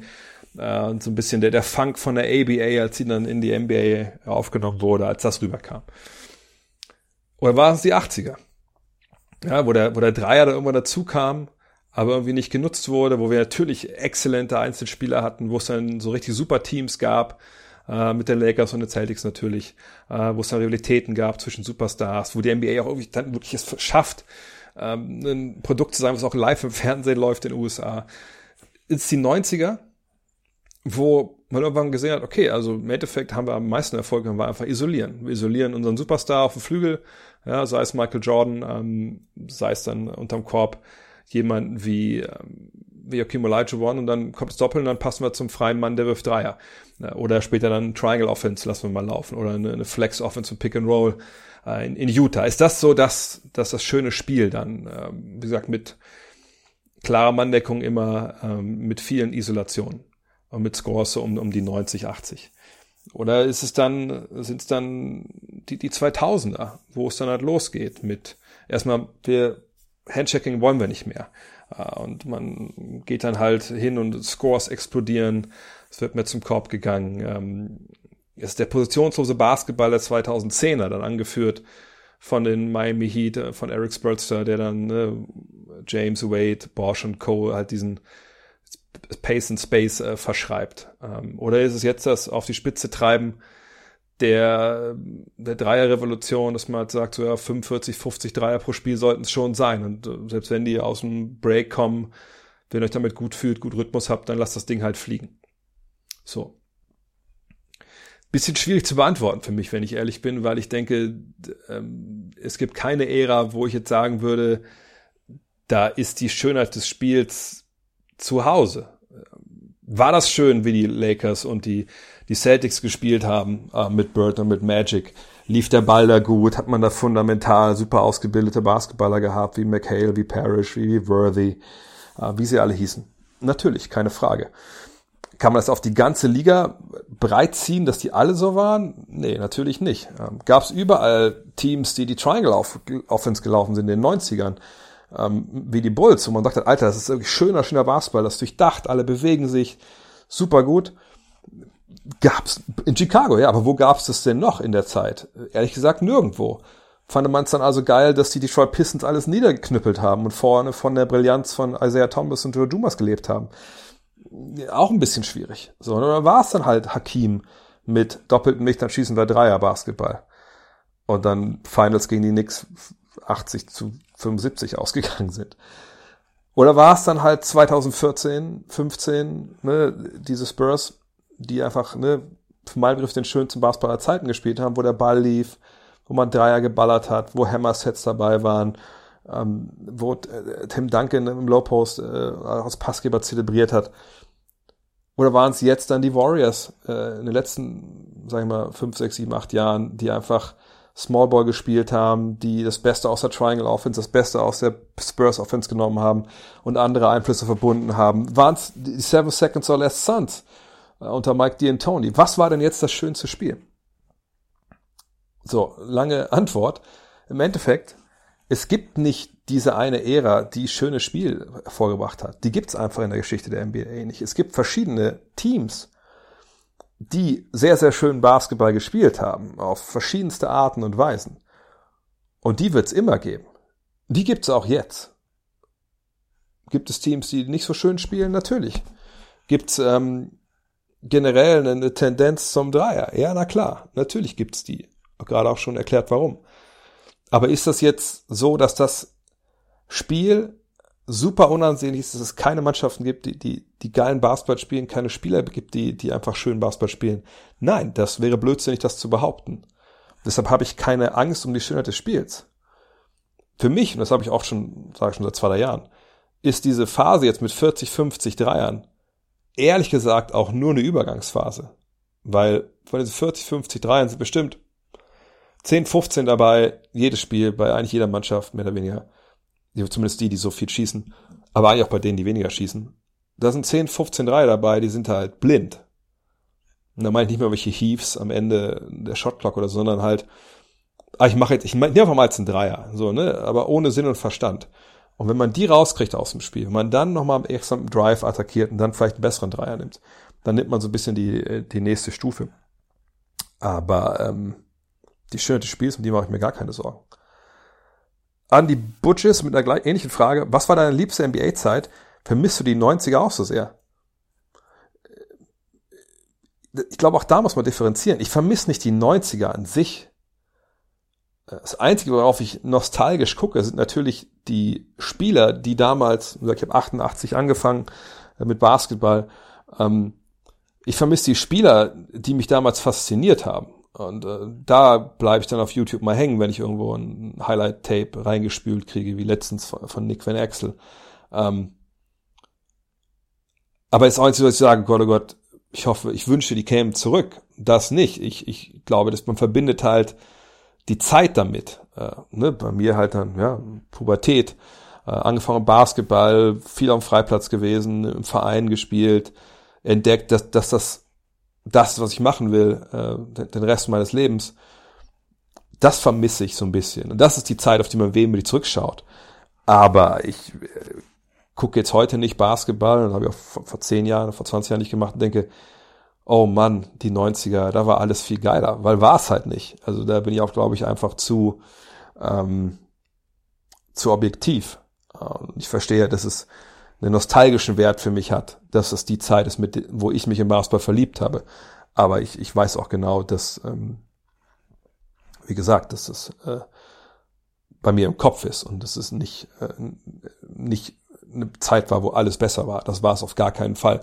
Und äh, da muss man einfach nur mal random sich auf YouTube irgendein 90er-Jahre-Spiel raussuchen. Nicht irgendein Highlight-Game, sondern irgendein 90er-Jahre-Spiel. Nix gegen Pistons. Das ist vielleicht übertrieben schlecht, aber äh, keine Ahnung, nix gegen Pacers oder so einfach aus der regulären Saison. Und dann sieht man, Junge, Junge, dass wir das damals geil fanden, da haben wir sicherlich auch ab und zu mal ein Bierchen getrunken, weil aus heutiger Sicht nüchtern ist das stellenweise nicht zu ertragen. Nice Hoops Official fragt, deine Meinung, dass alle Spiele der NBBL oder JBBL in der kommenden Saison live auf Sport total laufen? Ist gut, ist schön. Ich hoffe, irgendwer schaut zu. Ist sicherlich auch ein Vorteil so für Eltern und Kumpels und Freunde dann, dass sie die Auswärtsspiele auch sehen können. Ähm, aber das ist jetzt, glaube ich, auch kein, kein Game Changer. Äh, kann auch hier auch helfen, was so die, ähm, mal die, die Außendarstellung angeht für die Spieler, ne, dass man, wenn man doch mal irgendwo gescoutet wird, äh, kann man da halt noch viel mehr gescoutet werden, ja, wenn es dann um Profiverträge geht oder was anderes. Oder auch selbst sogar College, wenn die zu gucken können, dass nicht gegeoblockt ist. Ähm, von daher, gute Sache. Aber halt nix, wo ich mich jetzt auch mega drauf freue, wenn ich ehrlich bin. Milja fragt, die ganze NBA-Welt erscheint mir sehr maskulin, außer die paar weiblichen Hosts bei ESPN, die aber auch nie eine Expertin-Position innehaben, genau wie beim Fußball. Scheint so ein Sportding zu sein. Bekommst du mit, wie das Geschlechterverhältnis unter deinen Followern ist? Ja, ich glaube, das ist wirklich noch ein Sportding. Ähm, bei mir, ich sehe das ab und zu, äh, ich glaube bei Spotify, da wird sie erhoben. Da sehe ich halt, ich hätte auch mal so ein paar Hörerumfragen gemacht vor ein paar Jahren dass es eigentlich so 95 Prozent ähm, Männer sind und 5 Prozent Frauen. Ich sehe es auch zum Beispiel bei den Verkäufen von, von Planet Basketball. da fällt mir gerade ein, da hat ja irgendwer versucht, vor, vor Weihnachten mal so einen Shitstorm zu starten, wo ich mich sehr amüsiert habe drüber, weil ich irgendwie getweetet habe, aber man merkt, dass Weihnachten wird, weil jetzt bestellen wieder nur die Frauen das Buch. Und Leute, wo, wo, wo echt so, äh, irgendwer hat das angefangen, da haben so drei, vier Leute haben es irgendwie geliked und nochmal so, ja, das ist ja wohl eine mega sexistische Aussage. Irgendwie sowas stand da halt. Wo ich dann aber dachte, nein, ihr habt einfach keine Ahnung, wie es läuft. So, weil ich sehe das halt jedes Jahr. Auch da kann man ablesen, ähm, wie das halt ist, äh, das Verhältnis, leider Gottes so ist. Ähm, dass das ganze Jahr bestellen einfach Männer. Planet Basketball 1, Planet Basketball 2. Und es gibt eigentlich nur zwei Termine, wo man dann merkt, okay, das ist jetzt anders. Das eine ist Weihnachten, weil es ganz viele ja, ist aber so, ne? Es sind Mütter, Schwestern, Freundinnen, die dann ihren Männern die Bücher kaufen. Oder halt Ostern. So, das sind die beiden Dinger. Und ansonsten das ganze Jahr bestellen halt die Männer, weil sie einfach das denken, ah, cooles Buch hole ich mir. Und ist ja ist alles vollkommen okay. Nur ich sage halt, das ist leider das Verhältnis, das wir da gerade haben. Ähm, ich weiß, damit zusammenhängt, dass dann äh, Frauen sich mehr um die WNBA oder Frauenbasketball kümmern. Da gibt's dann mittlerweile auch sehr gute Angebote. Ähm, vielleicht liegt es auch einfach daran, dass das Basketball generell ähm, in Deutschland natürlich eine Randsportart ist und dass dann ähm, vielleicht auch weniger Frauen als als Männer ähm, ne, dann auch sich dann auch spielen und so. Ich, ich ist einfach, ich glaube wirklich, es ist ein Sportding und ich finde es schade. Also ich meine, ich äh, höre ja jetzt nicht unbedingt Basketball-Podcasts momentan, sondern ich höre ja viel von diesen allgemeinen Sport-Podcasts und da, da kann man halt schon sehen, dass da auf ESPN es immer mehr Frauen gibt, die die da jetzt auch wirklich so eine Talking Head Position haben. Also PTI, das ist ja schon lange so. Jackie McMullen kann man da immer nennen, äh, die, die absolute Legende ist, äh, die ja öfter auch dann bei Podcasts wie bei Bill Simmons so dabei ist. Ähm, Mina Kimes fällt mir gerade ein. Wer ist die Sarah Spain, die oft jetzt auch bei ähm, wie heißen sie, äh, highly questionable dabei sind. Und das sind auch äh, dann Frauen, die, die über Basketball sprechen, auch über alle Sportarten, Football sprechen. Das finde ich immer sehr erfrischend, äh, weil sie auch wissen, wovon sie reden. Das ist nicht, dass sie wieder sitzen, nur weil da jetzt irgendwie äh, eine Frau da jetzt mit, mitsprechen muss, sondern die haben sich das verdient und ähm, würde mir auch wünschen. Auch bei der Five, wir haben seit Jahren jetzt leider keine keine Frau mehr als, als Autorin. Und das finde ich wirklich bitter. Also Gorana, äh, Gorana, Gottes Willen, sorry, sorry, Goranka. Goranka Sloborubovic war, will ich jetzt nicht irgendwen vergessen, das glaube ich eigentlich nicht, war die letzte und das ist schon Ewigkeiten her. Da waren wir noch im ganz alten Büro in, in Köln. Ähm, also wenn ihr euch berufen fühlt, meldet euch einfach bei mir, weil ich würde gern wieder ähm, Frauen im Team haben, weil man einfach, wie gesagt, weil es der Sache einfach generell immer einfach weiterhilft. Batrunner fragt, ohne jetzt die Gefahr von Corona oder die Ernsthaftigkeit der NBA in Gänze in Frage zu stellen, was soll das mit den Masken für die Trainer, wenn sie die jedes Mal, und ich meine jedes Mal abziehen, sobald sie lauter zum Beispiel mit den Schiris reden, genau dann wären die Masken doch wichtig. Mhm. Das stimmt. Ähm, es geht aber auch in dem Fall, glaube ich, nicht in allererster Linie darum, dass es da schützen soll sondern es geht darum, um die Vorbildfunktion. Ne, ich meine, da kann man jetzt diskutieren, ob das sinnvoll ist oder nicht. Ähm, ich denke, man will halt als NBA halt zeigen, wir sind ähm, Vorbilder, wir haben die Masken auf, ab und zu ziehen wir sie ab, natürlich, okay, es ist dann halt so, wie es ist. Ähm, aber in der Regel ne, haben wir die Masken. Und vielleicht argumentieren sie auch, ja, die Trainer schützen sich ja dann in dem Fall auch selber. Das sind ja alles äh, entweder FFP2-Masken oder halt so ne, OP-Masken. Und ähm, wenn sie dann rumbrüllen, ich weiß nicht, ob das so argumentieren, aber vielleicht machen sie es ja wirklich, wenn die dann rumbrüllen, dann stoßen sie ja nur Aerosole aus und dann kommt die Maske schnell drauf und dann hat der Virus keine Zeit, in dem Moment da reinzugehen. Keine Ahnung, aber ich denke, das ist hauptsächlich halt diese Vorbildfunktion, die man da abgeben will, damit die Leute im Fernsehen nicht, ja, einen älteren, weißen, schwarzen Herrn sehen, der rumbrüllt, ohne Maske aufzuhaben. So.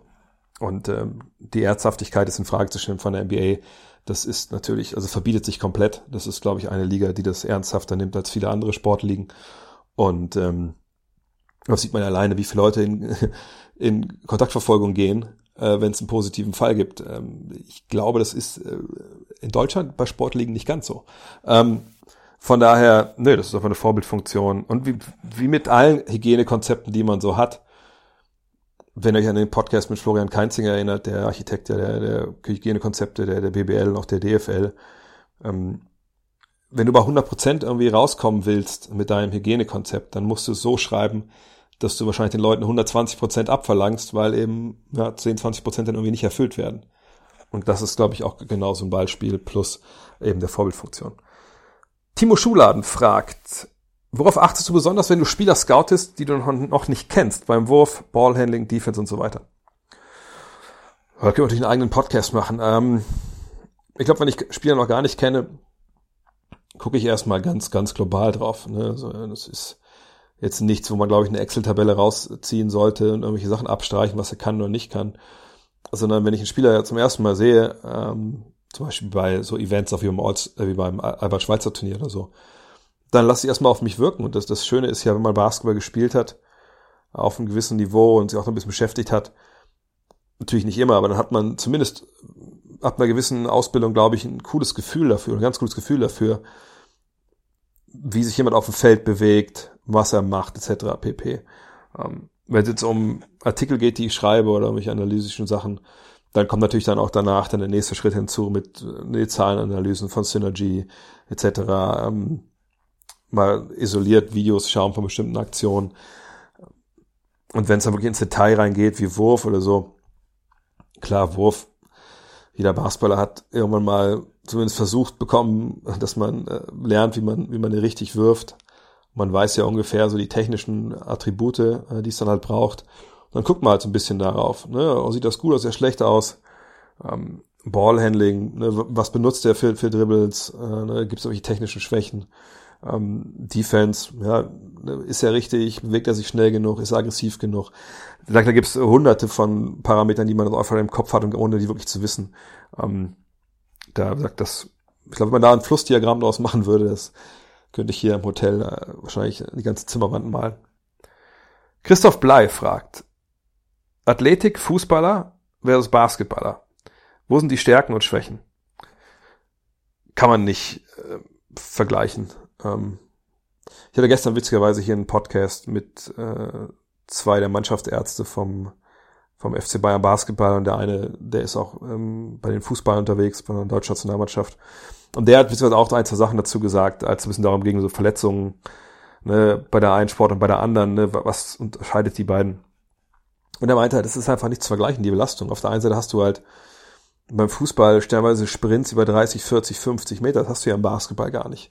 Ähm, gleichzeitig hast du natürlich im Basketball diese ganze, den ganzen vertikalen Bereich mit Springen äh, etc. Das hast du natürlich bei, beim Fußball nicht.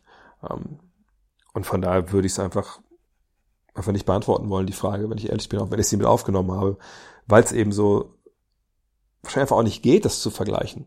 So, äh, weil ich meine, klar, wenn jetzt ein Fußballer anfangen sollte, Basketball zu spielen, das wäre natürlich nicht so gut. Ja, weil wahrscheinlich die Sprungkraft äh, nicht unbedingt so wirklich da ist äh, wenn Fußball, äh, wenn Basketballer Fußball spielen sollte, wäre wahrscheinlich schon mal relativ schwierig auch für ihn, genau für den Fußball, die auch mit dem Ball irgendwie umzugehen. Ähm, und, und die Schnelligkeit, du brauchst ja eine ganz andere Ausdauer auch. Auch eine Schnelligkeitsausdauer ist ja die andere. Also, ne, das sind Sachen, glaube ich, da, da sollte man nicht irgendwie anfangen, um da irgendwie was zu vergleichen. Juna Shorty fragt, vorstellbar, dass du auf Twitch eine Art Detail bringst. Ah ja, verstehe, was du meinst. Ja, also es geht darum, Vielleicht hätte das, äh, Kobe Bryant hätte damals ähm, für ESPN diese Detail-Serie gemacht, wo er auf ESPN Plus ähm, sich quasi Spieler rausgenommen hat und dann ganz detailliert drauf geguckt hat, was macht der Spieler dann im Moment, äh, warum entscheidet er sich so oder so, was könnte er besser machen. Ja, ist, ist eine Idee, aber momentan gibt es dann ein anderes Projekt, was ich erstmal jetzt vorantreibe, da komme ich dann äh, jetzt gleich zu. Denn Tobi F. fragt zum einen, wann kommt es mal wieder was mit Coach Jens und dann kannst du schon etwas über die Historic Games Projekt bei Twitch verraten. Äh, erstmal kurz zu Jens. Jens ist genau wie, wie alle anderen momentan im Homeoffice, ist glaube ich da sehr äh, angespannt, wenn ich das mitbekomme, richtig mitbekommen habe. Wir machen bestimmt demnächst mal wieder was, aber jetzt war erstmal auch da, es war einfach Covid-bedingt. Ähm, und dann, ja, Historic Games Projekt bei Twitch. Ich habe bei Twitch jetzt zwei Eisen im Feuer und ich glaube, über eins kann ich schon sprechen. Also ich, ich mach's einfach mal. Wie immer, dann wird es wahrscheinlich nicht stattfinden, aber es ist eigentlich auch schon alles eingeplant für den 10. Februar, von daher kündige ich es mal an. Und zwar, ich sage noch nicht mit wem, aber ich habe mit jemandem ähm, ein Konzept so ein bisschen jetzt hin und her gepitcht. Äh, das, also der Arbeitstitel heißt NBA Weinkeller. Hat nichts mit Alkohol zu tun, denke ich. Wer weiß, vielleicht kommt das noch dazu. Aber es geht darum, dass wir ähm, jeder quasi, äh, wir treffen uns online, ne, ihr seht uns. Und dann ähm, bringt jeder zwei Flaschen mit NBA-Wein und es ist aber ähm, natürlich kein Wein, sondern es geht dann um Highlight-Videos. Highlight-Videos von NBA-Legenden. Und wir werden es schon so machen, dass wir irgendwie ne, jede Sendung unter einem bestimmten Motto stellen. Meinetwegen äh, Riesling heute, und das wäre was ich kann, Center. Oder ähm, heute bitte nur Burgunder, das ist dann vielleicht, was ich, 90er Jahre. Und dann bringt jeder zwei Flaschen mit, wo er denkt, Mensch, das müsst du, die müsst du mal probieren. Den müsstest du noch mal zu Gemüte führen. Und dann gucken wir uns diese Highlight-Videos an. Wir sprechen über die Spiele, über unsere Erinnerungen. Ähm, vielleicht auch nochmal über einzelne Moves, die wir da jetzt dann sehen. Und dann kommt der andere mit seiner Flasche. Und so machen wir dann hin und her. Also wir haben es erstmal gesagt, so vier Flaschen würden wir gerne dann pro Sendung aufmachen. Das ist so die erste Idee. Eine andere Idee, die habe ich jetzt, die habe ich ins Unreine erstmal so ein bisschen ähm, für mich skizziert. Da könnt ihr mir vielleicht helfen. Ich, weiß nicht, es sogar eine, eine relativ endliche Serie ist, aber es muss ja auch nicht unendlich immer alles sein. Und zwar dachte ich mir, eigentlich wäre es ganz cool, anlehnend an diesen Running Gag von Locker Room, äh, ne, äh, Format zu machen namens Ich war in der Halle. Also einfach ähm, die Highlights zu nehmen, wo ich wirklich in der Halle war. Hm? Sei es Spiel 2 NBA Finals 2011, ne, Comeback der Mavs. Und bisher ist so meine Idee, dass ich sage, ey, ich war in der Halle. so eine NBA Finals, Spiel 2, Miami, ich erzähle so ein bisschen, ne, vielleicht von dem Tag, wenn ich das noch großartig weiß, oder von der Zeit. Dann guckt man ein Video, wahrscheinlich nicht vom ganzen Spiel, ich denke, das geht einfach rechtlich nicht, aber zum Beispiel, wenn wir jetzt von Spiel 2 der, der Final 2011 regeln, eben von dem Comeback, ja, Mavs 15 tief, Wade trifft den Dreier vor der Bank der Mavs, ne, ähm, macht ein bisschen auf dick und dann kommen die Mavs zurück. Und die Idee war halt zu sagen, okay, dann zeige ich halt diesen Clip von wenn es den gibt, von den letzten, muss ich fünf Minuten, wie es dann halt war. Ähm, erzähle bis generell äh, von diesen also von dem Abend, ne, wie man danach noch Dirk danach interviewt hat, etc. Vielleicht gibt es sogar noch die alten Dirk-Interview-Videos irgendwo im Netz, weil wir damals als deutsche Journalisten ihn nach dem Spiel immer alleine hatten, so zehn Minuten. Ne, sowas halt. Oder damals ne, die, dieses wahnsinnige Spiel in Oklahoma City, ähm, Golden State tritt da an, Verlängerung, was waren es, glaube ich, elf Dreier von Steph Curry, ein Dreier vom Logo, zum Sieg, diese Geschichte, ne? sowas halt. Da hätte ich irgendwie Bock drauf, das will ich jetzt auch noch. Das sind so zwei Formate, die ich gerade so ein bisschen rumstricke. Äh, mal gucken, wie ich die dann, äh, wie ich die dann einbaue. Aber da, wenn ihr Vorschläge habt, wenn ihr denkt, oh, das ist total Schwachsinn jetzt, also das ist ja nur Angeberei mit, ich war in der Halle, was willst du denn hier beweisen, dann, dann schreibt mir das auch gerne. Simstagram92 schreibt, wer wäre dein Wunsch-Interviewpartner aus der Basketballwelt? Greg Popovich mit dem hinsetzen, da wirklich mit der Flasche Wein, weil das findet er ja gut. Ähm, das trinke ich auch ganz gerne mal ein. Ähm, das, das, da hätte ich wirklich Bock. Ne? Und weil ihr wisst, kennt ja die Story damals aus Berlin, als ich mich da ein bisschen in die Coaching-Klinik, äh, ich will sagen, geschmuggelt habe, aber wie ich dann da hinterm Korb mit, mit ihm unterhalte, da fünf Minuten, zehn Minuten, ähm, sowas eine Stunde, ah, da würde ich, würde ich vieles für geben, ehrlich gesagt. The Chuck 72 fragt, ist zwar off-topic, aber fände ich dennoch interessant. Wie ist dir denn die Situation mit der Five? Nimm uns mal mit in deinen Arbeitsalltag. Wurde die Five nicht vor ein paar Jahren an Kicks verkauft? Habe auch das Gefühl, dass sich einige Autoren aus der Vergangenheit verabschiedet haben. Ähm, ja, das wurde vor ein paar Jahren an Kicks verkauft, ein bisschen länger her. Ähm, Kicks wurde zwischendurch mal an Amazon verkauft, dann wieder weiterverkauft. Five ist trotzdem noch bei Kicks. Arbeitsalltag hat sich eigentlich nicht groß geändert in den letzten äh, fünf, sechs Jahren, seit wir damals das Büro aufgelöst haben in Köln, bin ich halt komplett im Homeoffice. Vorher war ich mal schon so zwei, drei Tage die Woche im Homeoffice. Ähm, wir haben zehn Autoren, die für uns schreiben. Äh, wir haben einen Grafiker sitzt in Berlin, wir haben einen Schlussredakteur, also der ne, alle Texte gerade zieht und guckt, dass keine Rechtschreibfehler sind und so äh, in, in Bonn. Wir haben den Verlag eben Kicks äh, hier in München. Ja, Druckerei, glaube ich, in Kassel immer noch, ja. Äh, das ist so das Ding. Und jeden Monat ist es das Gleiche. Ich rufe irgendwann auf zur virtuellen Themenkonferenz. Da waren wir Covid schon voraus, haben wir schon vor fünf, sechs Jahren, wie gesagt, angefangen. Dass wir uns nicht mehr getroffen haben. Wir sprechen die Themen so ein bisschen ab, die Autoren und ich. Dann äh, schreiben die Jungs ihre Texte, schicken die an mich. Ich gucke darüber, ob es alles gut ist, so äh, sprachlich, aber auch nur vom Inhalt. Dann geht's an den Schlussredakteur, der guckt drüber und korrigiert alles. Dann geht's zur Grafik, der macht seine, sein Layout, der Pat, Patrick, Patrick, ähm, der schickt mir das Layout, ich korrigiere nochmal, was ich korrigieren muss, ne, mach die Schusterjungen und Hu und Kinder, wie es alles heißt, raus. Ähm, die heißen wirklich so die Sachen. Äh, googelt mal, was das ist. Ähm, und ähm, dann geht's wieder an Thomas, der muss dann nochmal gucken, ob ich nicht irgendwelche scheiß Fehler reingebaut habe. Und dann geht's zu Patrick und dann zur Druckerei. Und das dauert eigentlich immer einen Monat. Ja, also sind immer gut am Hasseln heute mache ich dann jetzt auch Samstag dann die letzten beiden Texte noch fertig, die vom, vom Jens Leutenecker kamen. Ja, und dass die Autoren wechseln, ja, also das ist bei Five eigentlich seit Tag eins so, dass wir so alle zwei, drei Jahre neue Autoren haben müssen, weil es eben, und deswegen rate ich auch immer jeden, der sagt, ich will freier Journalist werden, sage ich immer, nein, mach's einfach nicht, so, weil das ganz, ganz schwieriges Business ist. Ähm, und wir haben dann oft Leute gehabt, also früher haben wir selber Praktikanten ausgebildet, die waren immer zwei Monate bei uns, haben dann auch wirklich schreiben gelernt, ähm, so gut uns das halt möglich war, das denen beizubringen. Und ähm, dann waren das quasi dann demnächst dann die freien Mitarbeiter. Ne? Wir haben uns quasi selber so ein bisschen äh, ausgebildet. Seitdem aber natürlich keine Praktikanten mehr nehmen, weil im Homeoffice ist es ein bisschen schwierig. Ähm, fehlt also ein bisschen jetzt die Pipeline. Deswegen habe ich letztes Jahr immer geguckt, finde ich Leute, Basketball zum Beispiel, ne, die sich im Netz schon ein bisschen hervortun oder Leute, die sich bewerben und das dann ganz gut machen, ähm, ne, dass man die reinholt und dass die dazu stoßen zum Stab.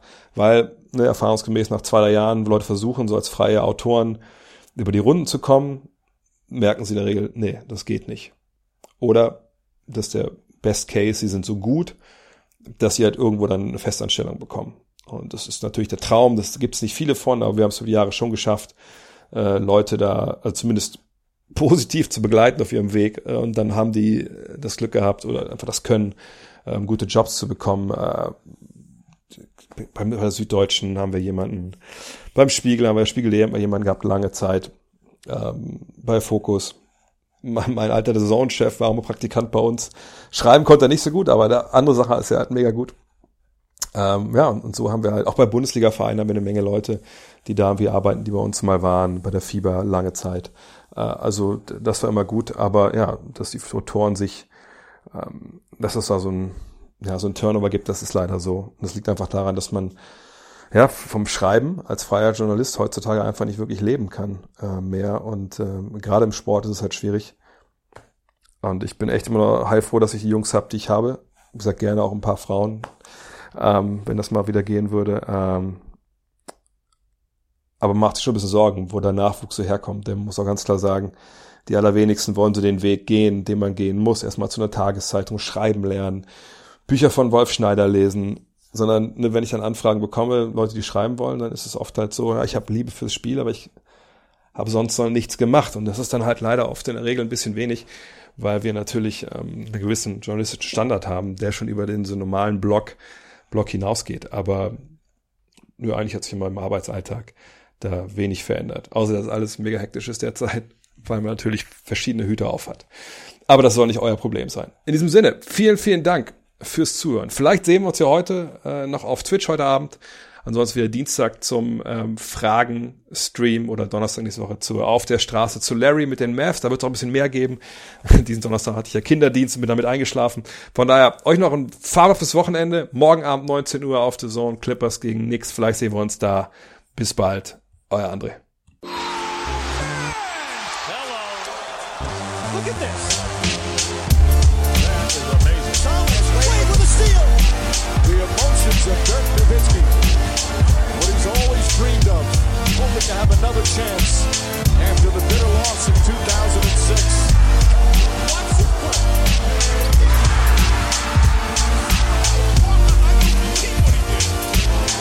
That is amazing.